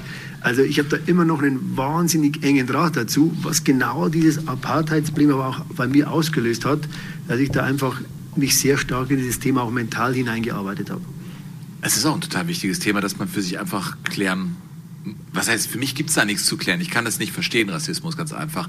Bei dir war es doch so, dass dann die Tatsache, dass du da gespielt hast für einen Verein, dir dann in einem Moment fast das Leben gerettet hat. Ja, auch das hast du da ja erlebt. Ja, das war halt auch, das war so eine Geschichte, ja, mehrere solche Geschichten, aber die war halt schon wirklich sehr krass. Ich war damals in einem Stadtteil untergebracht, Hillborough, was du vielleicht auch noch von der WM kennst. Mhm. Ist halt ein, das, das Zentrum, eines der Zentren in Johannesburg, was halt einfach extrem gefährlich ist. Also mhm. einer der gefährlichsten Plätze der Welt. Und äh, mich hat halt der Verein hat mich damals da ins Hotel eingebucht und ich habe mir da einfach keine Gedanken gemacht. Und ich wurde einfach von den Orlando Pirates-Fans auch einfach akzeptiert und beschützt. Orlando Pirates? Genau, okay. das ist eine, also eine Religion in Südafrika. Ja. Kaiser Chiefs, Orlando Pirates sind die zwei. Okay. Und dann bin ich halt da wirklich mal, also ich konnte da rumlaufen, wie ich wollte. Mich, mir hätte da niemand was getan, das waren alles Pirates-Fans. Pirates ist ja dieses Zeichen, okay. das Zukunftszeichen. Und ich da halt heute noch in Südafrika bin, kommt halt immer dieses Zeichen zu mir. Und wenn ich dann mal dieses Zeichen zurückgebe, dann ist immer noch großer Jubel. Ach, du bist deren Meister im Tor da? Ja, schon noch immer noch mit, ja. mit einem, guten, immer noch mit einem guten Gefühl. Ja, klar. Und, äh, und ich bin halt, wir sind damals von einem Auswärtsspiel zurückgekommen, was glaube ich 2 Uhr früh mit dem Bus und ich hatte eine, eine Baseballcap auf, äh, die Haare hat man nicht gesehen und ich ging halt, wollte halt einfach noch kurz Wasser holen ja, und ging halt da in so einen 7-Eleven, 24-Stunden-Shop und hinter mir kam halt jemand, äh, Knarre am Kopf und schon auf Abzug. Du hast die gespürt, die Knarre Ich habe die Knarre hinten am, am, am, Rücken gehabt und dann kam halt dann im Endeffekt die, äh, da habe ich mich halt umgedreht. Und er hat mich gesehen und oh shit, I nearly shot my goalkeeper. Nein. Und ich habe halt, ich hab halt so richtig, ich habe dann noch, noch, ich noch zwei, drei Sprüche gebracht und dann, als ich dann wieder zurück war im Hotel, so eine Viertelstunde später, äh, war ich, glaube ich, kreidebleich, komplett geschockt, weil es war wirklich sehr, sehr eng. Ich, aber von dem her habe ich halt auch nie meine Baseballcap aufgesetzt, habe immer meine Haarpracht wallen lassen. Äh, das war dann so meine Lebensversicherung. Krasse Geschichte. Hat er so erlebt. Ich meine, er hat so viel erlebt. Ja. Ich kann nur die Folge mit Lutz Pfannenstiel empfehlen. Auf allen Einfach Kontinenten hat er Fußball. gespielt, ne? Ja, der hat auch mal einen Pinguin mit nach Hause genommen, weil er Mhm. einfach mal gucken wollte, wie das ist und hat dann so Eiswürfel in der Badewanne da Ja, ich erinnere mich. Ich äh, gehabt, aber dann hat er gemerkt, oh, das ist blöd und hat den Pinguin wieder zurückgebracht. Das, er konnte den nicht domestizieren, glaube ich, ne? So sagt man das. ja. Oder als er im Knast saß in Malaysia, Betrugsvorwurf, der sich in Luft auflöste und äh, irgendwie so ein, so ein Insekt bei einem Zellennachbarn Eier im Ohr abgelegt hat und dann sind da irgendwelche Maden und Würmer komm. raus und der ist dann auch, äh, glaube ich, dabei zugrunde gegangen. Lutz Pfannstiel hat viel erlebt. Wir müssen auch mal eine Folge Weltenbummler machen, hundertprozentig. Rudi Gutendorf. ja. Bela Gutmann, das ist so ein Name, der immer wieder bei mir aufploppt. Da will ich ein bisschen mehr drüber wissen. Und Lutz Pfannenstiel, das wären so Korsettstangen für Weltbummler. Also wenn du, wenn du eine gescheite Geschichte über Bella Gutmann erzählst, da wäre ich sehr, sehr gern dabei. Das kannst du von mir aber nicht erwarten. Ähm, Aber ich kann dir zumindest meine Hoffnung äußern. nee, ja, ach du. Du gehst stramm auf die 60 zu, da sollst du das mit den Hoffnungen langsam begraben. Ja, Stramm auf die 60. ja ähm, Burkhard. Du gehst wieder zurück auf die 40, oder was? ich glaube, dass man irgendwann ganz, ganz spät Ist äh, klar, Sven. Ja. wird man wieder infantil. Da bin ich mir ziemlich sicher. sogar. Hauptsache du wirst ein Infantino. Nein, nein, das nicht. Ähm, Musik, Burkhard. Du Ja. hast äh, folgende Musik mitgebracht.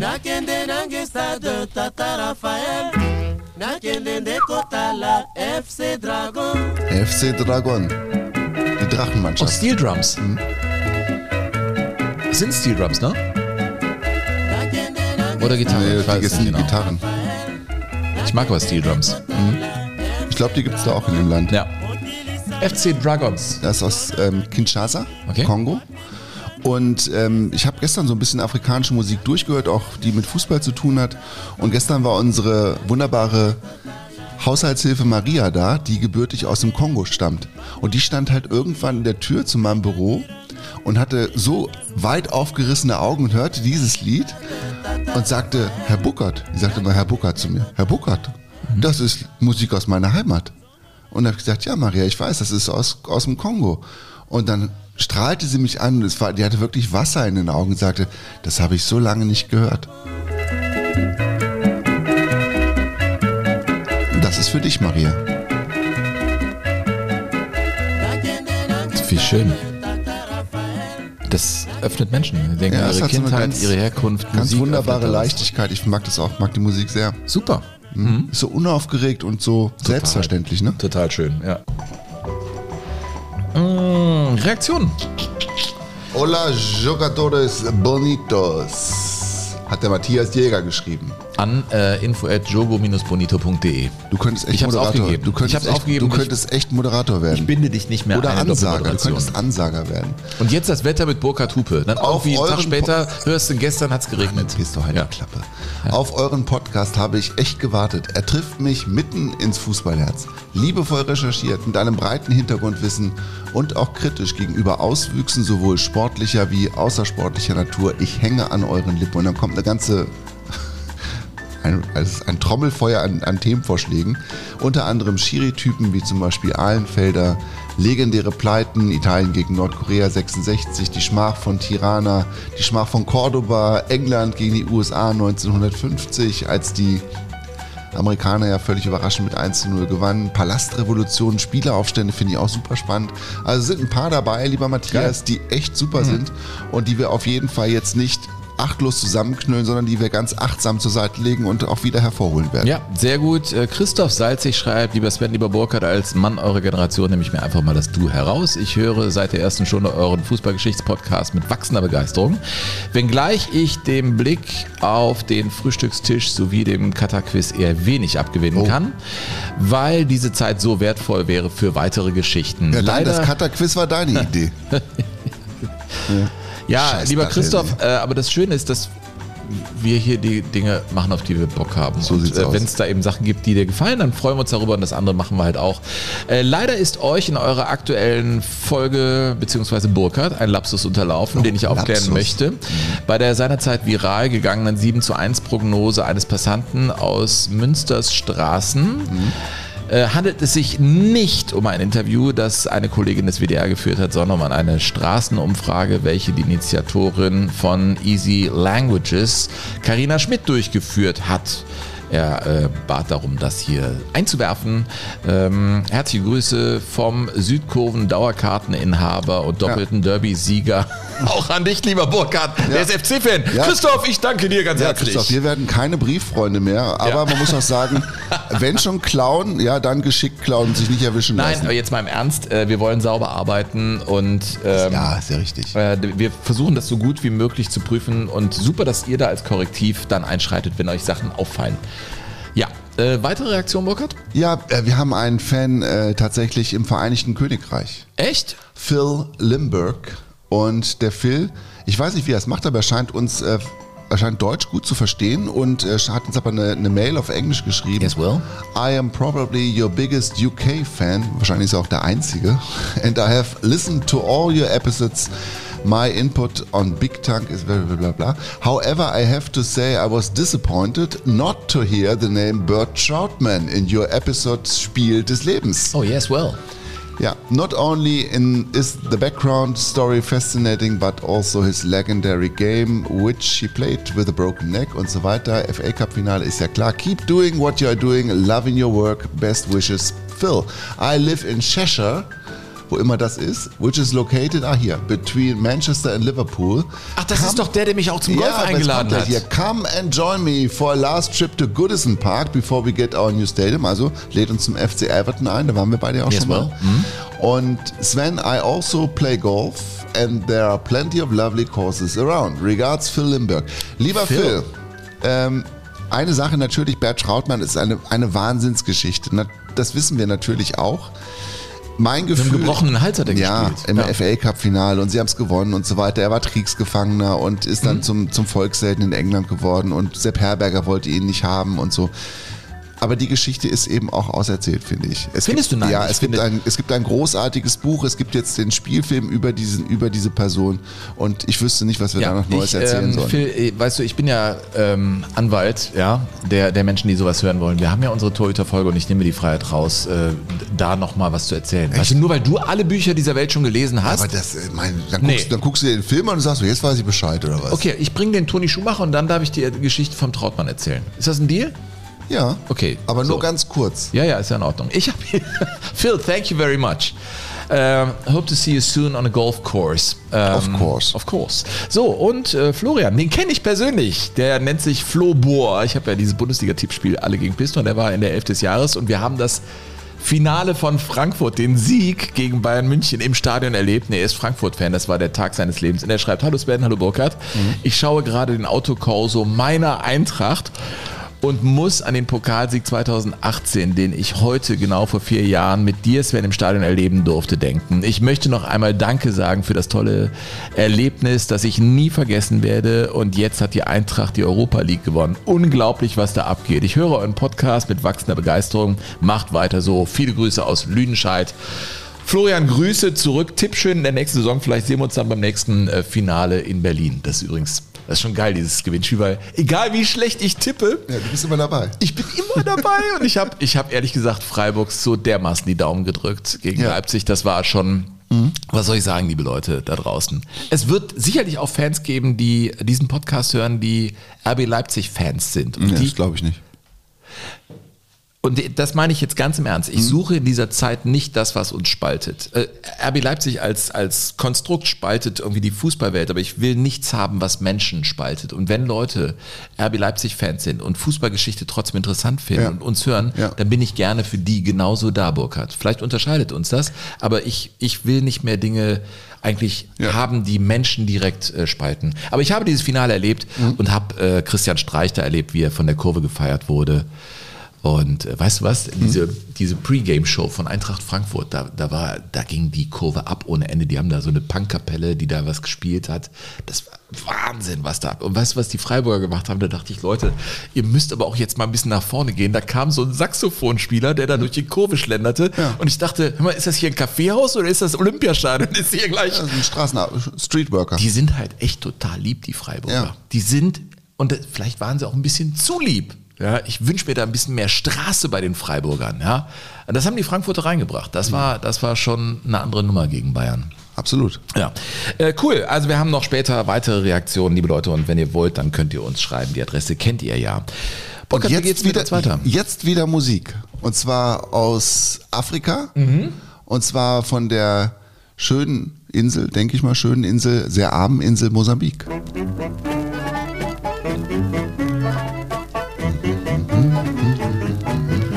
Portugiesische Kolonie. Ja. So wie Osttimor auch. Portugal war ja auch eine Kolonialmacht. Ja. Lourenço Marques, tu és um jardim cheio de cor. 60er Jahre, frühe 60er Jahre. Warum mag ich diese Musik so? Weil sie echt ist.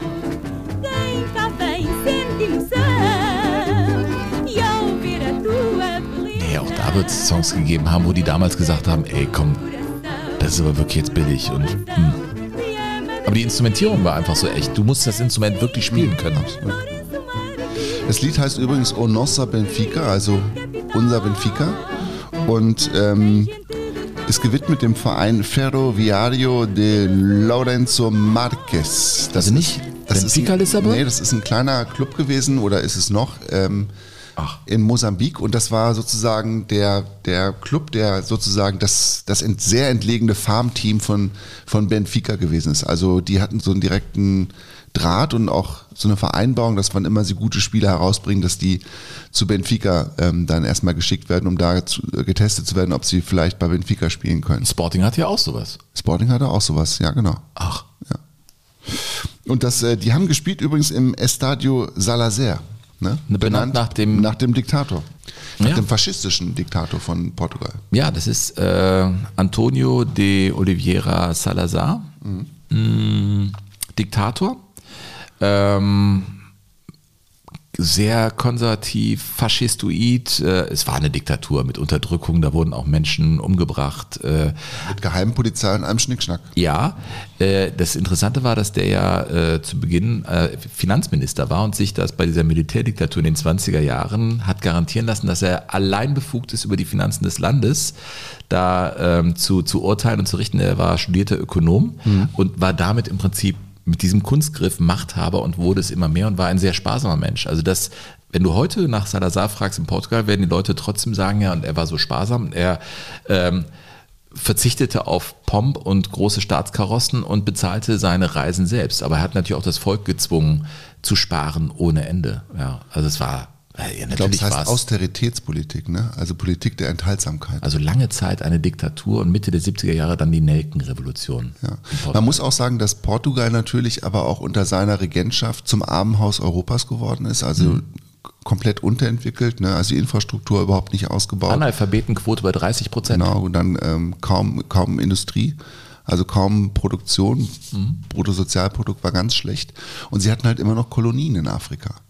Ne, unter anderem Mosambik, dann hatten sie Angola, dann hatten sie Guinea-Bissau. Und in all diesen Kolonien gab es natürlich auch Widerstandsbewegungen, die ja nach dem Zweiten Weltkrieg in ganz Afrika quasi flächendeckend sich gebildet haben, um gegen die Besatzer aufzumucken und zu sagen, wir wollen uns jetzt selbst bestimmen. Und es kam zu Bürgerkriegen. Und die Portugiesen haben diese Kriege ja viel länger geführt als andere Staaten, als die Franzosen beispielsweise, die sich ja in Marokko und Algerien festgebissen haben, oder auch als die Belgier in, in Kongo und so. Also die Portugiesen wollten diese Besitztümer, diese territorialen Besitztümer nicht einfach so hergeben und haben da Militär runtergeschickt und haben unglaublich viele Ressourcen verbraucht, um diese Kriege zu bestreiten. Ich meine, äh, Salazar hatte die Idee vom Estado Novo, ne, vom der neuen neuen Staat, Staat, und ja. er hatte das nicht, also er selber äh, wollte keine Kolonialgeschichte im klassischen Sinne schreiben, sondern äh, sah das im Prinzip als portugiesische Länder Mhm. und war sehr darauf bedacht, äh, da auch die Völker miteinander äh, zu verbinden, sagen wir es mal so. Äh, das heißt, äh, zum Beispiel bei Eusebio, der hatte einen weißen Vater und eine Mutter, die aus Mosambik ursprünglich stammte. Das ist natürlich eine, eine interessante Geschichte und trotzdem war es äh, rassistisch ohne Ende, denn es gab äh, die indigenen Gesetze äh, bis zu Beginn der 60er Jahre, dass es zum einen die weiße Bevölkerung gab, es gab die schwarze äh, Bevölkerung, zu der auch Eusebio dann zählte, und die Assimilidas, also die Integrierten. Das heißt, ich sag mal, die Schwarzen, die aber dann äh, die portugiesischen Lebensgewohnheiten der weißen Bevölkerung angenommen hatten und die bildeten dann äh, sozusagen eine, eine dritte äh, Kaste in, in diesem äh, Konstrukt, was natürlich pervers ist. Und das war bis Anfang der 60er Jahre, gab es diese Gesetze. Und in diesem Umfeld findet ja die Karriere von Eusebio, einer Ikone Portugals, statt. Das ist ja schon sehr interessant, muss man sagen. Das stimmt. Und wenn man weiß, dass ähm, Eusebio auch ähm, hochdotierte Angebote hatte, beispielsweise aus Italien, ich glaube vom AC Milan und von Juventus. Inter, glaube ich. Oder Inter. das. Also auf jeden Fall irgendwie Mailand. Und nicht wechseln durfte, weil Salazar gesagt hat, der Diktator gesagt hat, er ist sozusagen nationales Kulturgut, der darf nicht gehen. Und er musste weiter für ein, für ein Trinkgeld quasi bei Benfica spielen, und zwar bis zum Ende der Militärdiktatur. Dann weiß man, dass, dass Eusebio sich am Ende seiner Karriere zu Recht bitterlich darüber beklagt hat und gesagt hat, ich könnte jetzt ein reicher Mann sein. Er ist es nie gewesen. Ja, also das war so wirklich schwarzer Humor im englischen Sinne. Die Leute denken, ich bin ein reicher Mann und er musste darüber lachen. Also äh, umgerechnet hat er in seiner Zeit bei Benfica Lissabon und da hat er alles gewonnen. Serienmeister äh, in Portugal sowieso. Wir kommen noch zum Europapokal der Landesmeister. Er war in der Nationalmannschaft. Er war auf, wir haben es ja schon am Anfang gesagt, Beckenbauer sagte, der steht für mich auf einer Stufe mit Pelé, der hat 1200 Euro im Monat verdient. Also selbst Reservespieler bei Benfica, die aber weißer Hautfarbe waren, haben mehr verdient als er. Ach. ja, ja. Ach, also das, das- war so. Die haben so war wenig, das? Ja, die haben Das weniger verdient, ja. Und er hat gesagt, bei dem Angebot von Inter Mailand, das er tatsächlich hatte, hätte ich das angenommen, ich hätte Lissabon kaufen können. Also, nein, es war so viel Geld und er wurde nicht gelassen. ja. Und dieser Salazar sagte wörtlich, Eusebio ist das wertvollste Staatseigentum von Portugal. Er darf nicht ins Ausland wechseln. Staatseigentum, das musst du dir vorstellen. Aber dann wirst du so vergütet. Das heißt, der Prophet gilt wirklich nichts im eigenen Land. Ja. Das ist schon, das ist schon eine dramatische Wendung in seiner Karriere. Hattest du nicht ich sagen. vorhin äh, beim Frühstück erzählt, du hättest ähm, von diesem Endspiel 62 ein paar Tore mitgebracht von Eusebio, vielleicht so mal als Einstimmung um mal rein zu, Ja, natürlich, natürlich, ja. in, in seine Karriere? Man muss sagen, er kam zu, äh, bevor wir dahin kommen, wir müssen ja schon erzählen, wie er gewechselt ist von Mosambik nach, Ach so, wir- nach ja, Portugal. wir- ja. Weil der spielte beim Farmteam von Sporting Lissabon, Eusebio. Und der wurde da auch mosambikanischer Meister, glaube ich, mit 36 Toren. Also man wusste, okay, der, der, ist, der ist gut, der ist richtig gut. Ja. Und er hatte ja mit so Lehmknäueln, also die hat ja keine Bälle, die, denen hat er in einem Armenviertel da in Mosambik ähm, Fußball spielen gelernt in Mafalala. Da ist er aufgewachsen. Das, ist, war- das war der Ort. Da hat er eben äh, Fußball spielen gelernt, wurde tatsächlich 1960 mosambikanischer Meister und wechselte dann von dem Farmteam von Sporting Lissabon zu Benfica Lissabon. Was war passiert? Das ist ja so über Kreuzwechsel. Ja. Sporting wollte den auch. Aber dann gab es über Brasilien, da gab es einen, der den gesehen hatte und der brasilianische Kontakt war zu Benfica und der sagte, ihr müsst auf jeden Fall diesen Eusebio holen. Und dann haben die den angelockt, Angebot gegeben und äh, damals wurden ja auch so Telegramme geschickt, ja, um Leute zu informieren bei Reisen. Ja, äh, Telegramm. Das kenne ich nur von Tim und Struppi, da Genau, auch mal Autogramme. Boot ist jetzt abgelegt Äh, in, in äh, New York, bin in vier Tagen Ja, in stopp. Liverpool, Stopp, Äh, Ankunft. So muss er es vorstellen. Eusebio ist noch in Mosambik und dann irgendwie so ein Spielervermittler wollte Sporting Lissabon in einer trügerischen Sicherheit wiegen und telegrafierte zu Sporting Lissabon folgenden Text. Ja. Weil die wollten den und dachten, okay, der kommt dann hier hin und äh, unterschreibt einen Vertrag. Eusebio ist an Bord des Passagierschiffes Principe Perfeito auf dem Weg nach Lissabon. Von Mosambik nach Lissabon? Im Schiff. Ein paar Tage, ne? Ja, auf der. Schiffspassage. Da sitzt der Eusebio, das heißt, okay, dann könnt ihr ihn haben.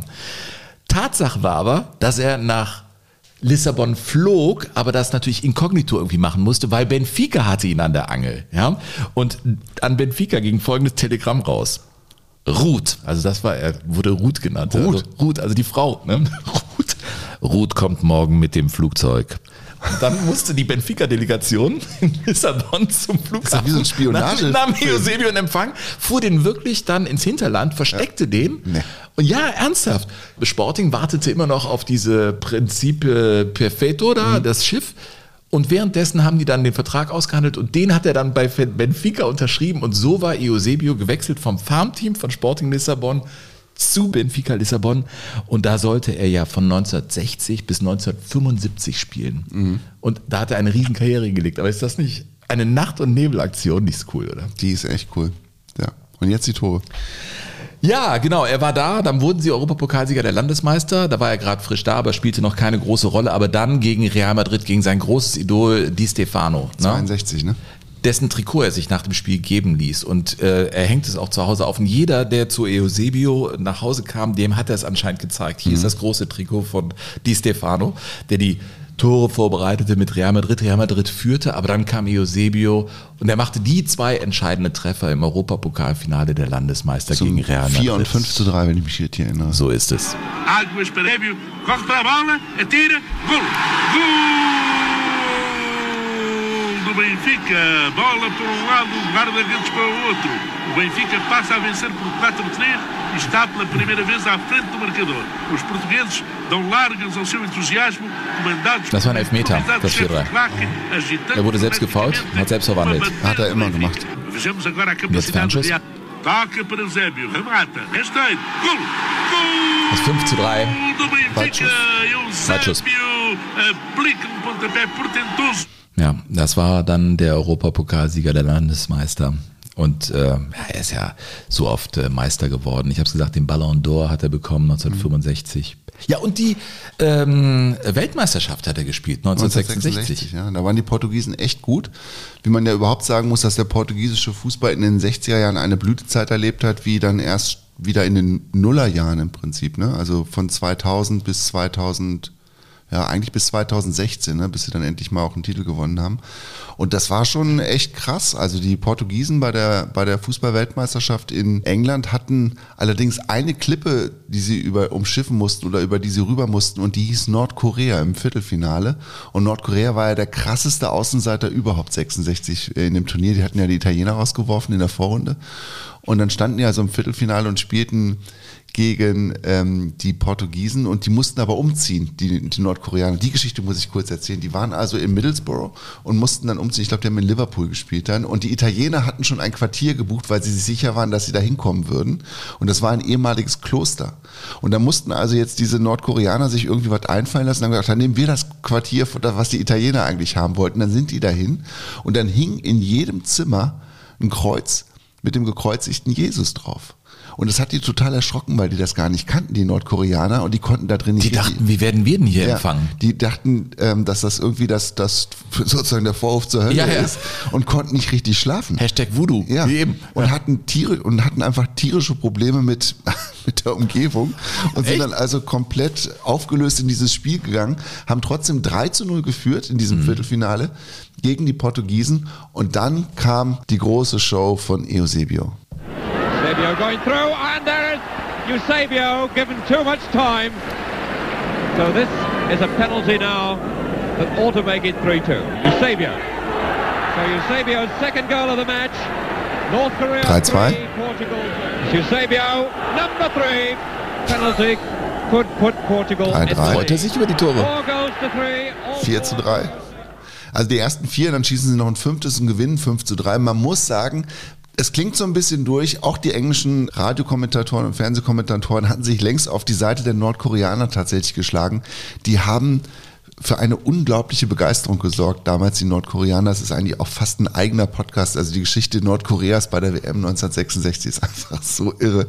Auf jeden Fall Eusebio hat äh, in diesem Spiel vier Tore geschossen und ähm, er ist am Ende auch Torschützenkönig geworden, hat dann allerdings das Halbfinale verloren gegen England und war danach untröstlich.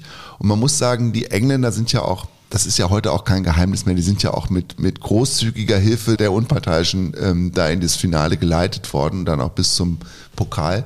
Und das war also auch gegen Portugal so. Am Ende sind die Dritter geworden, die Portugiesen, und sind dann zu Hause in Lissabon empfangen worden. So muss, muss dir die Parade so vorstellen, wie die für die ähm, ersten Menschen auf dem Mond in New York. Ehrlich? So, Konfetti? so eine Riesenparade gab es damals. Lissabon? Mhm. Für die, weil die Menschen waren so begeistert von der Art und Weise, wie Portugal Fußball gespielt hat, das hat die komplett geflasht. Ja, war auch äh, überragend. Ich meine, der hat neun Tore geschossen bei dieser WM. Das ist ja schon sehr viel. Und dann, er selber sagte ja, ähm, dass, dass dieses Halbfinale, das, das war aus seiner Sicht äh, einfach gekauft von England. Er, er, er hat da nicht seinen Frieden mitmachen können. Und was, was vielleicht auch noch ganz spannend ist, dass äh, Eusebio zwei Tore machte, ich glaube in der Gruppenphase, da haben sie 3 zu 1 gegen Brasilien gewonnen, den Weltmeister, der da in England war und Portugal gewann mit 3 zu 1. Das war, äh, das war schon überragend. Aber witzigerweise, das Debüt von ihm in der Nationalmannschaft 1961, erster Gegner, Luxemburg. Was glaubst du, wie es ausging? Gegen Luxemburg. Ja. 13 zu 0. Nein, mit Eusebio im Sturm haben sie gegen Luxemburg 2 zu 4 verloren. Ach. Ja. Echt? Ja, ist das nicht irre? Ey, gegen Luxemburg. Wir haben doch die Luxemburg gegen die Kapverden gesehen. Das ist ja, Ja, das ist 0-0. schon eine Art von fußballerischer Elendstourismus, ja? Nein, das war einfach Neugierde. Das war diese Kifferecke in den Kapverden. Das war ganz lustig. Da waren wir gut drauf in der zweiten Halbzeit irgendwann. Wir haben nichts geraucht, aber waren irgendwie high. Ja, gegen Luxemburg hat äh, Portugal da mit Deutschland 2 hat auch 4 mal gegen. Luxemburg verloren. Wusstest du das? Nee. In den 30er Jahren ist das gewesen. Ich weiß nicht, 37 oder 38. Damals gab es noch äh, Tage, an denen es zwei Länderspiele gab. Das darf jetzt heute bei der FIFA auch keinem erzählen, sonst kommen die nur auf falsche Gedanken. Aber da wurden zwei deutsche Nationalmannschaften in unterschiedliche Stadien gespielt. Und da spielte eine Mannschaft gegen Luxemburg und die andere spielte, ich glaube, gegen Böhmen-Mähren oder gegen die Slowakei oder irgendwie so. Und dann hat die eine Mannschaft gegen äh, Luxemburg tatsächlich verloren. Ja, Wahnsinn. Ja, aber ich meine, er hat natürlich äh, dann hinterher Tore ohne Ende gemacht. Also er hat ja irgendwie, äh, pff, wenn er ein Tor sah, der, der konnte ja genau Fernschüsse viele und links unten ins Eck, rechts oben ins Eck. Also der konnte eigentlich eine Tomate von der Latte schießen, um es mal mit, Mit Helmut, Helmut Schön Schön auszudrücken. eine Tomate Eine von der Tomate von der Latte. Oder? Also war schon ein treffsicherer äh, junger Mann, der Eusebio. Hat sich, haben sich die Leute vom ZDF übrigens auch gedacht, als sie ihr erstes ZDF-Sportstudio ähm, 1967 am 2. September in Farbe von der Berliner Funkausstellung übertragen haben. Und da hatten sie Eusebio eingeladen. Wie und- bei ZDF-Studio? Ja. Zum ersten Mal im das, Bund. Das zum ersten Mal im Bund von der Berliner Funkausstellung. Große Nummer. Große Nummer damals. Und dann hatten sie auch ähm, Uwe Seeler und Eusebio eingeladen. Also Überragend. Das war schon nicht ganz verkehrt. Und ganz am Anfang mussten die an so einem Karachometer antreten. Da hatten die so eine Infrarot. Das war, das war echt, Echt heißer, das geil. war ganz heißer Scheiß Haben die gemessen, wie schnell die schießen? Genau. Und dann ist der Uwe Seeler, die hatten auch so total beschissene Trikots an. Der Uwe Seeler so eine taubenblaue Hose und so ein weißes Hemd und Eusebio, glaube ich, die, die Komplementärfarben dazu. Es war furchtbar. Komplementär. Ja, also damit das irgendwie, damit diese Farb, dieser Farbaspekt, dass der noch stärker zum Tragen kam. Ach, jetzt verstehe ich, ja klar. So, und dann traten die also an, schossen und der Uwe Seeler hat mit dem ersten Schuss die Anlage zertrümmert. Echt? Ja. Mit diesen alten Bällen, da musst du das erstmal schaffen. Ja, und also dann, dann hat Harry Valerian hat, hat moderiert und dann rief dann diesen legendären Satz, Herr Ingenieur, geht's denn noch? da, Harry kam dann, da kamen halt diese Helfer aus den Kulissen und so, ne? Und dann ähm, ging es dann rüber zur, zur ähm, Torwand natürlich und der Eusebio hat die, der verfolgt das die ganze Zeit so stumm staunend, was da, diese Deutschen, die sind total verrückt, was haben die alle wieder geraucht und so. Und dann geht es zur Torwand. Und ich glaube, das hat er dann schon begriffen, dass man da reinschießt und sie nicht kaputt Also schießt. meine Löcher, rechts oben, links unten genau. und so, hm. Und Eusebio hat nicht getroffen. Wieder hat nicht. Er hat nicht getroffen. Er also, hat keinen, er hat von den drei sechs- unten, drei oben, alle weg. Er hat keinen reingeschossen. Und er ist dann, als die Show, zu- es hat ihm keine Ruhe gelassen, als die Show, das Sportstudio, die Show zu Ende war und irgendwie äh, ja, Stu- das ist wie Stu- Sänger, der Studio- keinen Ton trifft. Studio leer, ja, Scheinwerfer aus und so. Hat er einen Studiotechniker gefunden, hat ihm gesagt, mach nochmal an und besorgt mir einen Ball. Und dann hat er sich einen Ball besorgt und hat auf diese Torwand drauf genagelt, bis er endlich einen reingekriegt hat. Und jetzt schätz mal, wie viele Versuche der gebraucht hat, bis endlich einer drin war. Also es ist wohl tatsächlich dokumentiert worden. Also sechs hat er in der Sendung nicht, Nicht reinge geschafft. Mhm. reingeschafft. Die Löcher sind ja nicht so klein. Also man kann das ja schon schaffen. Links unten, die Techniker lassen ja einmal auftupfen und dann äh, hüppelt der rüber. Ich sag mal fünf Versuche, dann, dann war der drin. 36. 36? 36 Der Versuche. große Der Eusebio? große Eusebio. Steht übrigens hier alles in meinem super Buch, Der Weisheit letzter Schuss. Was man in jeder Buchhandlung bestellen kann. Geht in Buchhandlungen. Warte, wir können ja jetzt nicht sagen, kauft das da, wo es irgendwie ganz einfach geht. Nein, es geht auch ganz einfach in Buchhandlungen. Der Weisheit letzter Schuss. Das Buch, äh, das auch WDR 2 präsentiert. Äh, und da freuen wir uns natürlich auch sehr drüber von dir mit tollen Geschichten. Das ist ja cool. Eusebio. Ja, Eusebio. Du, vielleicht sollten wir noch ein bisschen was über Portugal erzählen. Ja, aus dieser Salazar, dieser sehr schweren, bleiernen Salazar-Zeit, die ja heute, wie du völlig zu Recht gesagt hast, auch ziemlich verklärt wird. Genauso wie übrigens die Nelkenrevolution, die damals alles aufgelöst hat. Ne, 1974 gab es ja dann die, die Revolution ausgelöst durchs Militär, die quasi die Machthaber dann abgelöst hat und festgesetzt hat und dafür gesorgt hat, dass es einen demokratischen Wandel geben konnte in Portugal. Und es gibt ähm, rund um diese Nelkenrevolution eine ganz wunderbare Geschichte. Und zwar war die ja am 25. April 1974. Und die heißt ja Nelkenrevolution, weil die Soldaten, als sie dann kamen und ähm, die Menschen wussten, jetzt ist Revolution und die alte Zeit ist zu Ende und die neue Zeit kann beginnen. Und die Soldaten bringen uns quasi diese neue Zeit. Salazar war zu dem Zeitpunkt schon vier Jahre Der tot. war schon ne? tot und aber sein Nachfolger Caetano war noch an der Macht. Und die Menschen haben den, weil gerade Nelkensaison war, haben sie den Soldaten quasi rote Nelken entweder ans Revers oder in die Gewehre, in den Gewehrlauf gesteckt. Und deshalb nennt man das ähm, Nelkenrevolution bis Und heute. über Nacht wurde Über Nacht, alles genau. anders, ne? Ja. Es wurde tatsächlich über Nacht anders. Also es war natürlich eine, eine Aktion, die eine gewisse Vorbereitung gebraucht hat und man brauchte damals, das anders als heute, da machst du das irgendwie in irgendeinem Insta-Kanal oder in irgendwelchen, ich habe keine Ahnung, irgendwelchen verschlüsselten Kanälen und gibst dann so ein Signal. Das ging natürlich damals alles nicht, auch nicht per Handy und so, sondern man hat sich des guten alten Radios bedient. Dieses Lied, Grandula Villa Morena, wurde am 25. April, also kurz nach Mitternacht um 0.20 Uhr auf einem katholischen Radiosender ausgestrahlt. Das ist ein altes antifaschistisches Arbeiterlied. Und die Vereinbarung war, wenn das auf diesem Sender läuft, dann geht es los. Dann wussten alle Bescheid. Und die Revolution kann beginnen.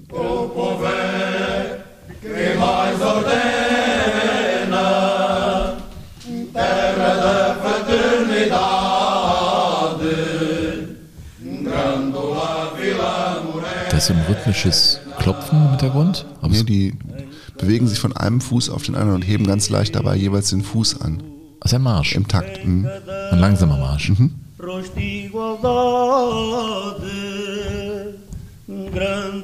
Und es geht um die Heimat der Brüderlichkeit, der Gleichheit in Grandola, einer kleinen Stadt im Alentejo.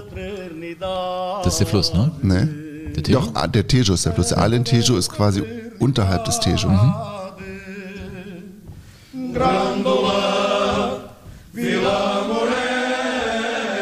Und das lief so. Und dann wussten alle, jetzt gehen wir raus. Und stecken ihnen die Nelken an. Alle waren bereit und die Menschen sind an die Straßen gegangen und haben quasi auf die Soldaten gewartet.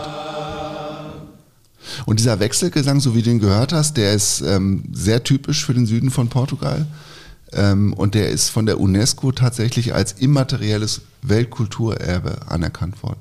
Ja. Also schon sehr bewegend, ne? Ja, sehr bewegend. Also es gibt dieses, ähm, so das, was du jetzt gehört hast, ist von so einem Männerchor gesungen worden und die Portugiesen, die portugiesischen Männer, das muss man einfach so sagen, die wissen schon auch, wie es Leben geht. Ja, die haben also so einen richtig so einen kugelrunden Bauch, weil sie halt auch sehr gerne Wein trinken und einfach auch über sich über das Leben Gedanken machen. Und die sind halt auch relativ klein. Und die haben halt alle diese flachen Mützen auf, diese Chöre. Und wenn du dann diese Männer siehst, wie sie von rechts nach links auf den Füßen hin und her wippen und dann dieses Lied, das, was ihnen total viel bedeutet, und das ist eine ganz große Feierlichkeit, die auf diesem Chor liegt. Also es ist, als ich es gestern nochmal so gesehen habe, dachte ich nur so, wow, das packt mich ja voll. Ja, absolut. Ich meine, Portugal packt einen sowieso. Also ich war da ein paar Mal, äh, du ja auch. Ähm, es ist so eine Traurigkeit auch in den Dingen drin. Und man sagt ja auch, die Portugiesen blicken nicht so Richtung Iberische Halbinsel, gar nicht rüber nach Spanien, sondern eher aufs Meer raus und waren ja immer ein seefahrendes äh, Volk. Und wenn man den Fado, das ist ja die portugiesische Musik hört, das ist ja auch sehr viel Dramatik und auch Saudade nennen das die Traurigkeit drin, ne? Irgendwie sowas drin. Melancholie. Das, Melancholie, das habe ich da auch gehört. Ich meine, das äh, Irre, wenn wir es wieder auf den Fußball zurückbringen, Eusebio spielte bis 75, ne? dann hatte er die besten Jahre hinter sich und dann konnte er endlich wechseln und ging zu diversen Vereinen, dann platzt es richtig aus ihm heraus. Er ging, glaube ich, in diese Soccer League nach Amerika, der spielte überall, trainierte gar nicht mehr so viel, bekam dann irgendwann Knieprobleme. Ähm, aber das ist auch etwas Interessantes. Das wollte ich unbedingt auch nochmal äh, loswerden, dass äh, in dieser WM-Mannschaft 1966, äh, wir haben ja heute die Folge Black, äh, Eusebio einer von vier Spielern äh, mit dunkler Hautfarbe waren. Äh, das war unter anderem noch äh, Vicente Hilario und vor allem der Kapitän Mario Colunha, der wurde verglichen mit dem Brasilianer Didi. Also äh, das war ja auch die Doktrin von äh, Salazar. Er wollte, dass diese Mannschaft eben so auftritt, dass da vier Dunkelhäutige und die anderen eben weiß sind, weil das war seine Grundidee von diesem großen Portugal aus seiner Sicht, was aber eigentlich eine Kolonie war und die zum Glück dann äh, auch eben nicht mehr fortbestand. Interessante Sache noch, das Stichwort Begeisterung für, für Benfica und für eben diesen Eusebio in Angola. Krieg, Aufstände, ja, und du hast sie ja beschrieben, ne? da stehen die Portugiesen, die haben wirklich Tausende sind gestorben in diesen Kolonialkämpfen in Angola. Und dann äh, schrieb ein portugiesischer Arzt, der dann wirklich da im Busch gekämpft hat. Er hat gesagt, okay, wann immer Benfica spielte, hatten wir unsere Ruhe in den Kämpfen, weil dann wurde das live im Radio übertragen und dann haben wir die Lautsprecher Richtung Busch gedreht Nee. und dann wussten wir, solange Benfica spielt und eben Eusebio oder eben auch der Colunha, ne, hören die anderen auch zu und es ist Waffenruhe und so lange haben wir hier unsere Ruhe. Und da hat man eben die Spiele von Benfica äh, für sowas genutzt. Ja. Eusebio, ich würde gerne mit einer Sache schließen bei ihm. Oder hast du noch was bei Ich habe Eusebio? noch, ich hab noch was. Er ist ja, hat ja auch den, den goldenen Schuh gewonnen. Ne? Ja. Und da ist ja auch ein Lied äh, drüber geschrieben worden von Natalina José, Mhm. Bota de Udo. Also der, der goldene Schuh sozusagen. Und dieses Lied ist auch schön, Sven. Das habe ich auch mitgebracht.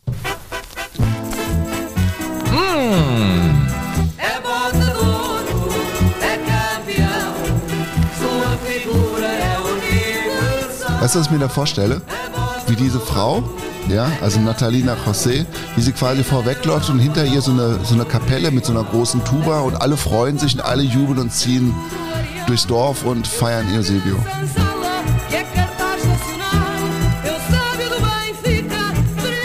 Ich weiß, was es ist. Es ist, weil es so handgemacht ist. Und du das, was du da machst, auch können musst. Deswegen finde ich Musik so toll. É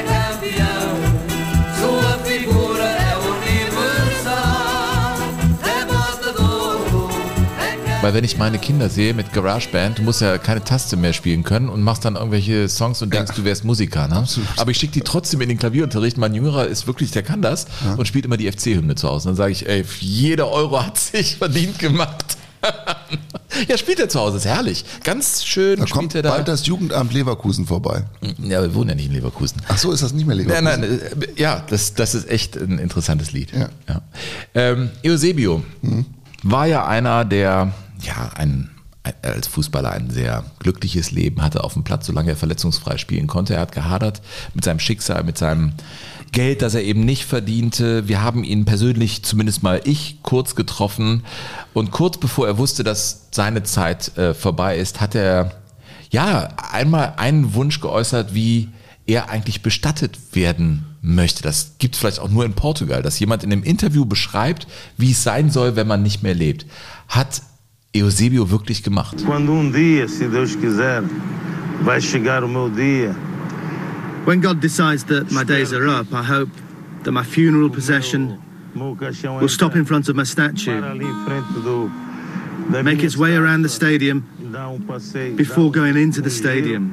E vou para o cemitério, porque Because I know that a lot of people will come here on that day. Ja, und genau so kam es, als er dann äh, starb. Er wurde dann in dem ja, Wagen, in dem Leichenwagen, ist er dann äh, im Sarg dann, den man einsehen konnte, ist er zum Stadion äh, gefahren, ja, von Benfica, tatsächlich rund um diese Statue und dann ins Stadion reingefahren worden. Da drehte er eine große Ehrenrunde, wenn man so will, und blieb dann am Mittelpunkt. Also im Mittelkreis blieb dieser Wagen stehen. Und die Ränge waren sehr gut gefüllt und die Fans skandierten etwas, was sie immer skandiert hatten während seiner Karriere. Er hat das immer abgelehnt. Er hat gesagt, nein, ich bin kein König, ich bin nur der, der irgendwie Ball spielt. Aber es gibt dieses Lied, was, was sie immer wieder singen im Stadion, was, was einfach übersetzt heißt, hey, du bist unser König, Eusebio. Und genau das klatschten sie minutenlang, während er da in dem Wagen im Sarg lag und sie gaben ihm die letzte Ehre und das klang dann so.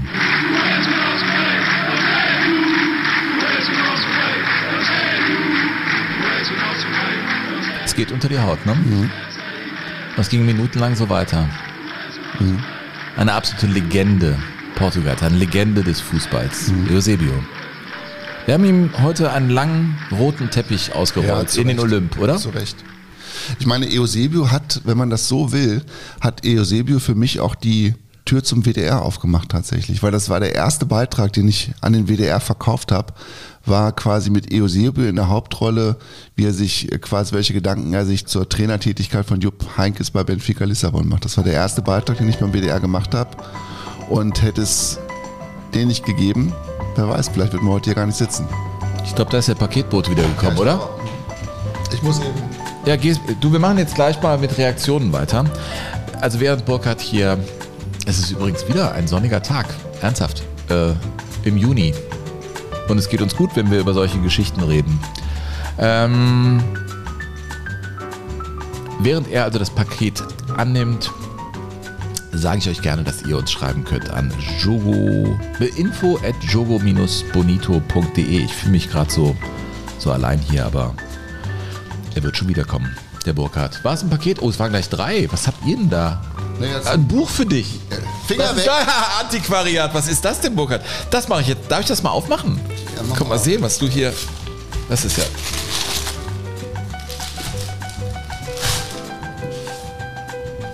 Was ist das denn?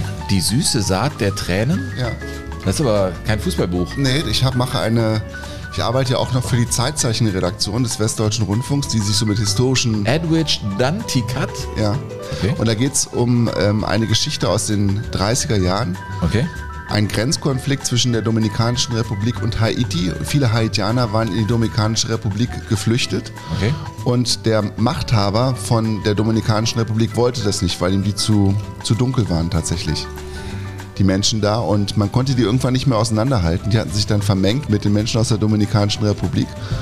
Und dann mussten die Soldaten in dieses Grenzgebiet und wer das Wort Petersilie nicht richtig aussprechen konnte, war klar, der kam aus Haiti und der wurde erschossen. Ach du Scheiße. Und das war das sogenannte Petersilien-Massaker. Und da gibt es einen Tag, an dem das begann und darüber mache ich ein, ein großes Radio-Feature. Aber äh, Klappentext, die bewegende Geschichte einer großen Liebe, meisterhaft erzählt vor dem historischen Hintergrund einer lange vergessenen Rebellion. Burkhard, machst du eigentlich auch triviale Dinge in deinem Leben oder ist das immer so bedeutungsschwer? Äh, Furzt du beim Spazierengehen? ja. Machst du? Auch beim Fußballspielen, Und sowas ja. findest du sowas auch lustig? Ja, Kannst du über total. sowas? Also Total. so Furzwitze oder so, ha, Penis. Ja, ja Penis Also- jetzt nicht. Ja, Ja. Peniswitze? Peniswitze gibt es bei Nein, dir ich, zu Hause. ich muss bei manchmal runterbrechen. Das ist immer alles hier so. Pff, Wahnsinn, du kriegst ja, den, du kriegst ja wirklich den Scheiß geliefert. Ja. Ja, ja, du dampfst deine Birne aber zu voll. Das ist ja Wahnsinn. Alles so schwer und Nein, ist es gar Nein, nicht. ist es ja auch nicht. Das Aber- Leben ist einfach so facettenreich. und bietet, ist so schillernd und bietet so viele Farben und Wir machen ich möchte einfach ganz jetzt viele, ganz viele Farben erleben. ja, ist ja gut. Hör mal, ich bin halt eine Farbe in deinem Pinselkasten. Ja, Ja, grau. Ah, welch? Grau. das ist keine Farbe, du Affe. So, weitere Reaktionen an info at äh, Burkhard, ich werde niemals Moderator.de. Nein, Das ist richtig. info at jogo-bonito.de. Äh, Wer hat Ja. dir geschrieben? Mhm. Also es gibt eine ganz lange E-Mail, die kann ich unmöglich komplett vorlesen, von Dominik Knille Knillmann. Und Dominik hat Äh, nennt man Knille oder was? Alter, der hat sich auch so viel Mühe gegeben. Das ist so toll. Also, äh, zuerst mal großes Lob für euren Podcast und Respekt für die Arbeit und das Herzblut, die ihr in Jogo Bonito steckt. Ich werde immer sehr gut unterhalten. Retro und Vintage sind auch im Fußball voll mein Ding. Da komme ich bei euch voll auf meine Kosten. Und er hat dann äh, sich ähm, zu, zum Thema Brüder und so weiter geäußert und erzählt dann die Geschichte, die ihm zu Horst Rubesch eingefallen ist.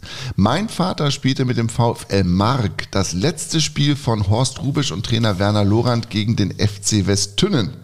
Und nach dem Spiel gab es ein gemeinsames Gulaschessen mit dem SC Westtünnen, stieg ich übrigens als Trainer der A-Jugend 2011 auf.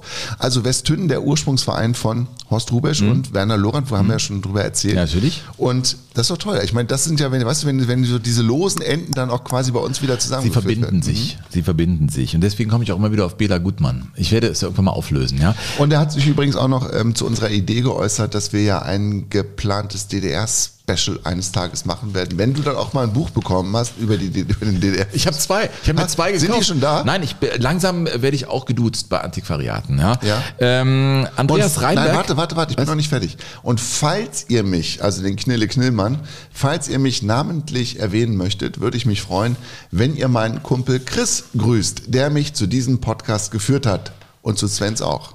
Äh, empfehlt uns bitte weiter. Da würden wir uns wirklich drüber Lieber Chris, freuen. vielen Dank für Ja. die Weiterempfehlung und Ja. macht das immer weiter so. Ja, genau, absolut. Ähm, uns hat geschrieben Andreas Reinberg. Äh, hallo zusammen. Zuerst einmal Gratulation für diesen Top-Podcast. Ich bin von Beginn an treuer Hörer und ihr begleitet mich regelmäßig im Auto auf der Fahrt zur Arbeit und zurück.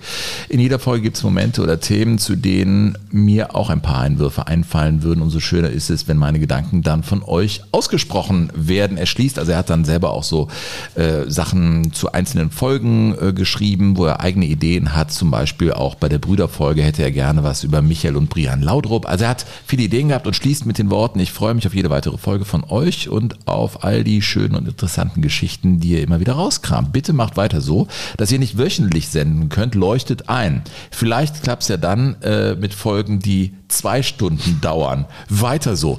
Alter, der ist auch noch Eintracht Frankfurt-Fan und ihm strahlt äh, die Sonne aus Bottrop. Da kommt er nämlich her. Wir nähern uns jetzt auch der Zwei-Stunden-Grenze, das weißt du schon, ne? Ja, also äh, jedes Mal, wenn ich hier sitze, denke ich, es ist ja so einfach, aber es ist in der Vorbereitung wirklich intensiv. Das muss man sagen. Aber wir halten durch. Wir nehmen es uns vielleicht raus, im Sommer mal einmal auszusetzen, weil auch wir machen Urlaub mit Familien, aber äh, da, so weit sind wir noch nicht. Vielleicht, aber wir, wir halten durch, Andreas, weil es macht uns auch sehr viel Spaß. Ja, dann hat uns Andreas, Ich mache mal Musik drunter, das macht dir Ja. das Moderieren einfacher. ja, noch ein Andreas, Andreas Matena geschrieben und der auch begeistert ist von unserer leidenschaftlichen und anarchischen Art, mit der wir unseren Podcast präsentieren. Und er schlägt vor, dass wir uns mal mit dem Thema Derby beschäftigen. Mhm. Und da gibt es ja auch nicht nur Derbys in Deutschland, sondern es gibt das Derby in Wien beispielsweise, was von großer Bedeutung Weißt du noch, ist. Gillingham versus Oldham, wo wir waren? Richtig? Dritte Liga war das, ne? Das war damals dritte Liga, ja? In England. Ich glaube, Gillingham ist jetzt abgestiegen in die vierte. War das geil. Gillingham versus Oldham. Was da auf der Tribüne abging, diese Heimat von Wanker, Charles Dickens übrigens. aber diese riesen, Ja. die, äh, eigentlich sieht es aus wie so eine riesen Wichsbewegung. So, ey Wanker! Ja, Ja, da waren wir mit Armin Lehmann, der hat es auch sehr lustig gefunden da. das war großartig. Ja, das war eine coole Reise. Also das Thema Derbys, ähm, glaube ich, ja, werden wir machen, aber da wird wahrscheinlich nicht Schalke gegen Dortmund drin auftauchen. Das kann ich mir nicht vorstellen. Derby-Geschichten, ja. Ich könnte. Du, ich habe das vor, bis ich 60 bin, Ja. äh, hier zu machen. Ich wir mach- werden irgendwann mal Schalke dort Ich werde was vom, von meinem ersten Derby erzählen zwischen dem TSV Eintracht Berghead und dem TSV Wendhagen. Sehr gut. Im Pokalspiel. Sehr gut. Ähm, haben wir, wir haben noch so viele Reaktionen. Wir können ja nicht alle vorlesen. Das ist doch. Dann mach ähm, doch jetzt noch einen und dann machen wir den. Also die Feddersen aus Hamburg sendet uns äh, folgende Mail, liebes Jogo Bonito Team. Das impliziert, dass wir hier eine große Redaktion hätten. Wir sind zu zweit. Das Ja. ist es. Ja? Äh, vielen Dank für eure tolle Sendung. Ich freue mich auf jede neue Ausgabe. Bei der Ankündigung des neuen Themas fielen mir sofort drei Täubers eingesprochen, jetzt über die Brüderfolge. Mit Jürgen, Klaus und Stefan haben es drei Brüder in die Bundesliga geschafft. Ich, Jahrgang 73, kannte Klaus bereits hinlänglich aus der Sportschau zu seiner Zeit bei Schalke und Leverkusen.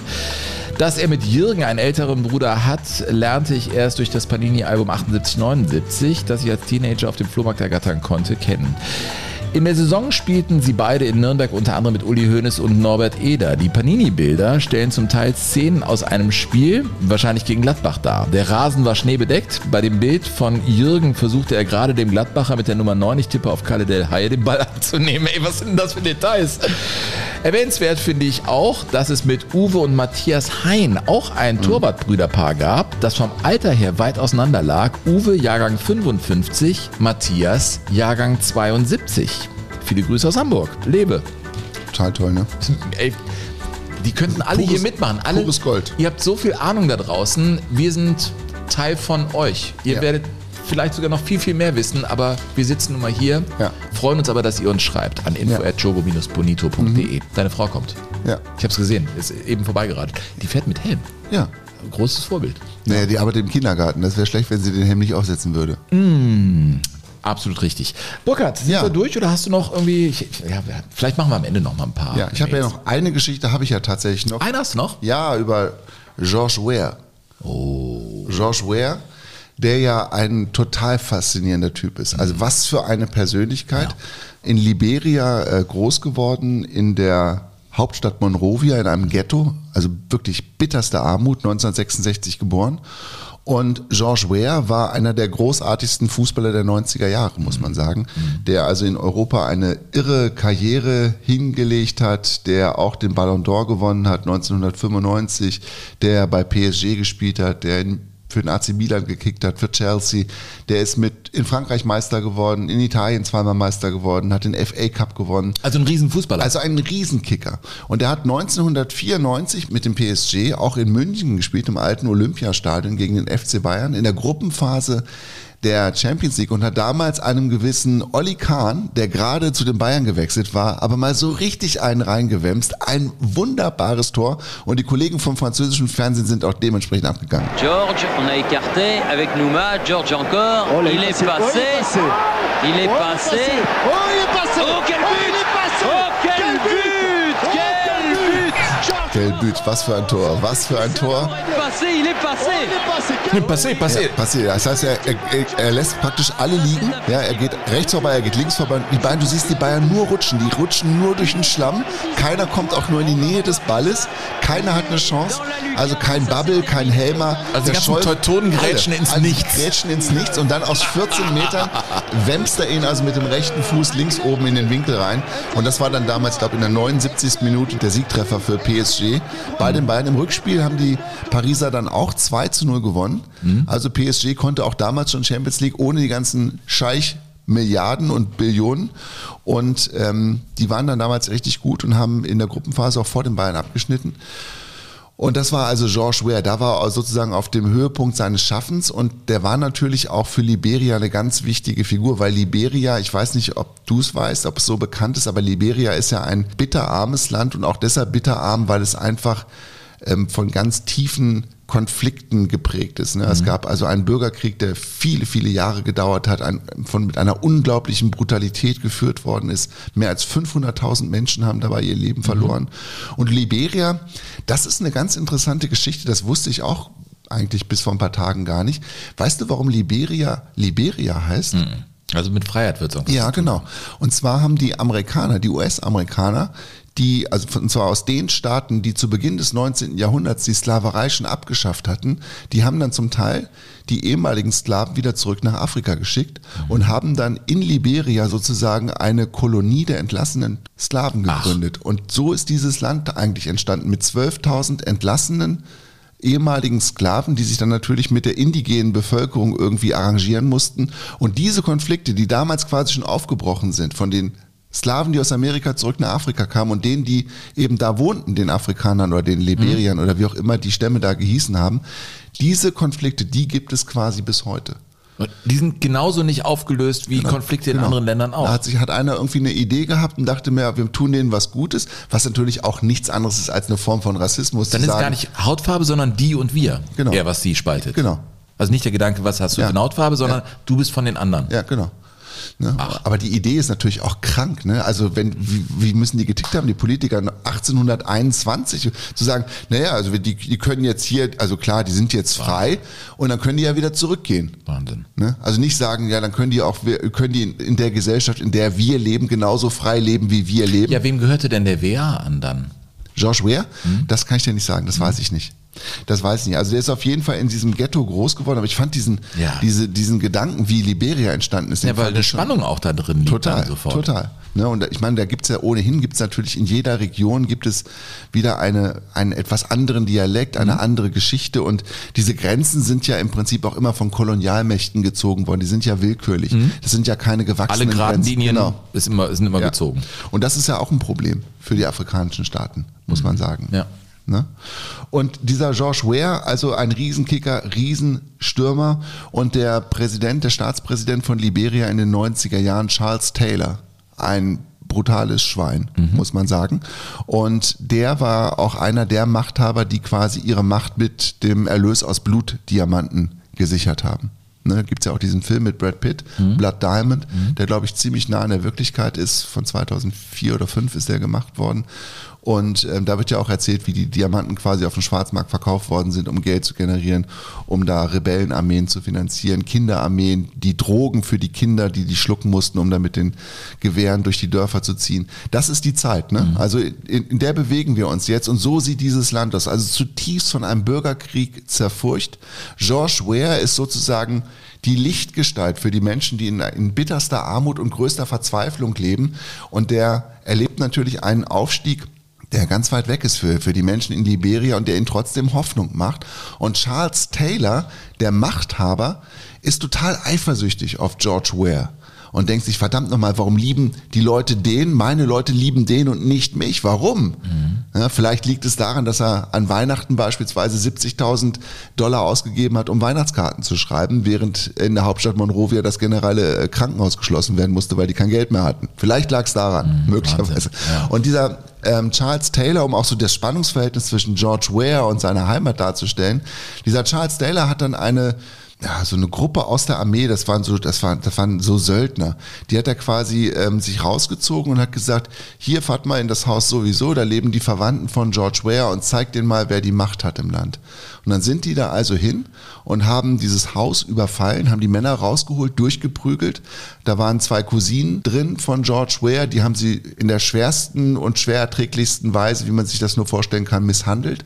Und danach haben sie das Haus abgefackelt ne, als, als schiere Machtdemonstration. George Ware hat das natürlich mitgekriegt und hat trotzdem gesagt, ich lasse mich nicht unterkriegen und ich komme immer wieder zurück nach Liberia und ich werde immer wieder für mein Land auch Fußball spielen. Und das ist schon krass. Und dann spielten die also die WM-Qualifikation für die WM 2002. Eine unglaublich schwere Gruppe mit Nigeria und mit Ghana. Und trotzdem war Liberia drauf und dran, in dieser Gruppe tatsächlich den ersten Platz zu erreichen. Und dann haben die einfach eine, eine ganz große Euphorie ausgelöst. Der Verband hatte gar kein Geld. George Ware hat Trainingslager bezahlt, hat die Flüge bezahlt, hat die Hotels bezahlt, hat dafür gesorgt, dass Als sein- Weltstar, der das als Geld dafür ja, hatte. genau. Und hat das aber nicht für sich behalten, sondern hat gesagt, ich hab's und ich muss damit irgendwas Gutes Ich will tun. es teilen und genau. ich will es für mein Land machen. Und dann hat er seine Mitspieler zum Teil über seinen eigenen Spieleragenten in, bei europäischen Vereinen untergebracht. Also er hat quasi für die gebürgt und hat gesagt, das sind gute Jungs. Testet die, die können euch weiterhelfen. Und so in diesem Spirit haben die diese Qualifikation Er muss ja gespielt. einen unglaublich guten Kern haben. Ja, hat er auch. Josh Ware. Total. Bei dem, was er erlebt hat Ja. mit Liberia. Die Abs- meisten würden sagen, Ja. fahrt zur Hölle, was macht ihr da Genau, mit mir? genau. Also ich, ich weiß nicht, also da, da muss man einfach, unglaublich. ja, da muss man so einen Altruismus in sich tragen, das ist Ja. ein Wahnsinn. Ja. Und dann haben sie also in der Qualifikation das vorletzte Spiel gegen Ghana mit 1 zu 2 verloren im eigenen Stadion. Das war dann große Enttäuschung für Liberia. Und dann ist es sofort ins Gegenteil umgeschlagen. Dann wurden die also im Hotel quasi von einem wütenden Mob belagert. Die konnten da kaum raus. Und daraufhin war der so entsetzt darüber, wie das die Begeisterung ins Gegenteil umschlagen konnte in, in Wut und Hass und Brutalität, Ja. dass er ähm, seinen Rücktritt aus der Nationalmannschaft erklärt hat, den dann aber zwei Wochen später wieder zurückgenommen hat und das letzte Quali-Spiel auch noch gemacht hat. In Sierra Leone, da haben sie dann mit 1 zu 0 gewonnen. Dann brauchten sie Schützenhilfe von Ghana gegen Nigeria und die haben sie nicht gekriegt. Da hat dann Ghana das letzte Spiel gegen Nigeria, ich glaube, mit 0 zu 3 verloren. Nigeria war qualifiziert und Liberia fehlte tatsächlich ein einziger Punkt, um zum ersten und wahrscheinlich einzigen Mal an einer Fußball-Weltmeisterschaft teilnehmen zu können. Karriere von George Weah war kurz danach zu Ende und er ist dann zurückgegangen in sein Land und hat gesagt, und jetzt werde ich Politiker. Und hat dann 2006 schon versucht, Präsident zu werden, hat es nicht geschafft und hat sich überlegt, vielleicht brauche ich noch eine bessere Ausbildung, hat das Abitur nachgemacht, hat mit 40 angefangen zu studieren, hat Wirtschaftswissenschaften studiert und ist dann 2018 zum Präsidenten gewählt worden. Es war die erste friedliche Machtübergabe in Liberia seit 1944 und George Weah ist bis heute Präsident von Liberia. Was für. Ist das der Schlusspunkt? Schon. Ja. Was für ein Schlusspunkt unter der Folge Black. alle Facetten drin, oder? Alle Schattierungen, die das Leben bereithält, viel, viele Dinge, die die einen staunen lassen, wie ich Total. finde. Oder? Ja, und ich hatte ja den, ich habe ja gesagt, Burkhard, lass uns mal wieder ein bisschen kompakter werden, ist ja gut gelungen, der Plan. Ich habe gesagt, Mhm. Ja. komm, eine Stunde ist ein guter Richtwert. Ich, ich, Das ist doch ganz gut. scheiß drauf. Wir machen so lang, wie es eben trägt und wir Bock haben. Äh, Ja, wir also haben es hat mir, es hat mir dann, es war so bereichernd, sich mit, mit etwas völlig anderem mal Ja. zu beschäftigen. Ich fand es super. total super. Ähm, das war äh, Jogo Bonito in der aktuellen Ausgabe. Äh, Ich verspreche in zwei Wochen äh, eine weitere. Das ist ein WM-Spezial. Wir müssen auch noch mal ein bisschen diesen Infantino-Song weiter bearbeiten. Ich muss gleich Auf mal mit Fall. deiner Frau sprechen, dass die die Ukulele dann. Ich, ich kann mir noch keine kaufen. Ich muss mir erst. Das ist mein Ziel vom ersten Geld, dass wir wirklich einnehmen mit Jogo Bonito. Da kaufe ich mir eine Ukulele, okay? Ja, sehr gut. Ja, ähm, in zwei Wochen geht es dann um Chile. Es geht über die Anden zu einer, das ist fast die vergessene WM, über die die man fast nichts weiß. Absolut. Und man viel wissen sollte. Also ich bin da fast durch mit dem, was ich da erzählen möchte und ich freue mich schon jetzt drauf, weil das sind irrsinnige Geschichten. Vor allem das Spiel Chile gegen Italien. Ja, also das, boah, brutalste, das brutalste Spiel der Weltmeisterschaftsgeschichte. das werden wir in allen Facetten äh, erzählen. In zwei Wochen. Ähm, schreibt an info.jogo-bonito.de. Es Du danken das echt toll. für die heutige. Du machst das musst wirklich toll. en passant machen. ja, Weißt du, als Moderator. Ganz, war wirklich so, wirklich so, Einfach so. en passant. Ja, die Sonne scheint. Ja. Es gibt gleich nochmal einen Kaffee beim Hupe und ich sage nochmal Ja. info at Jogo-bonito. jogo-bonito.de. Seid uns äh, gewogen und bleibt Empfehlt uns weiter. Treu.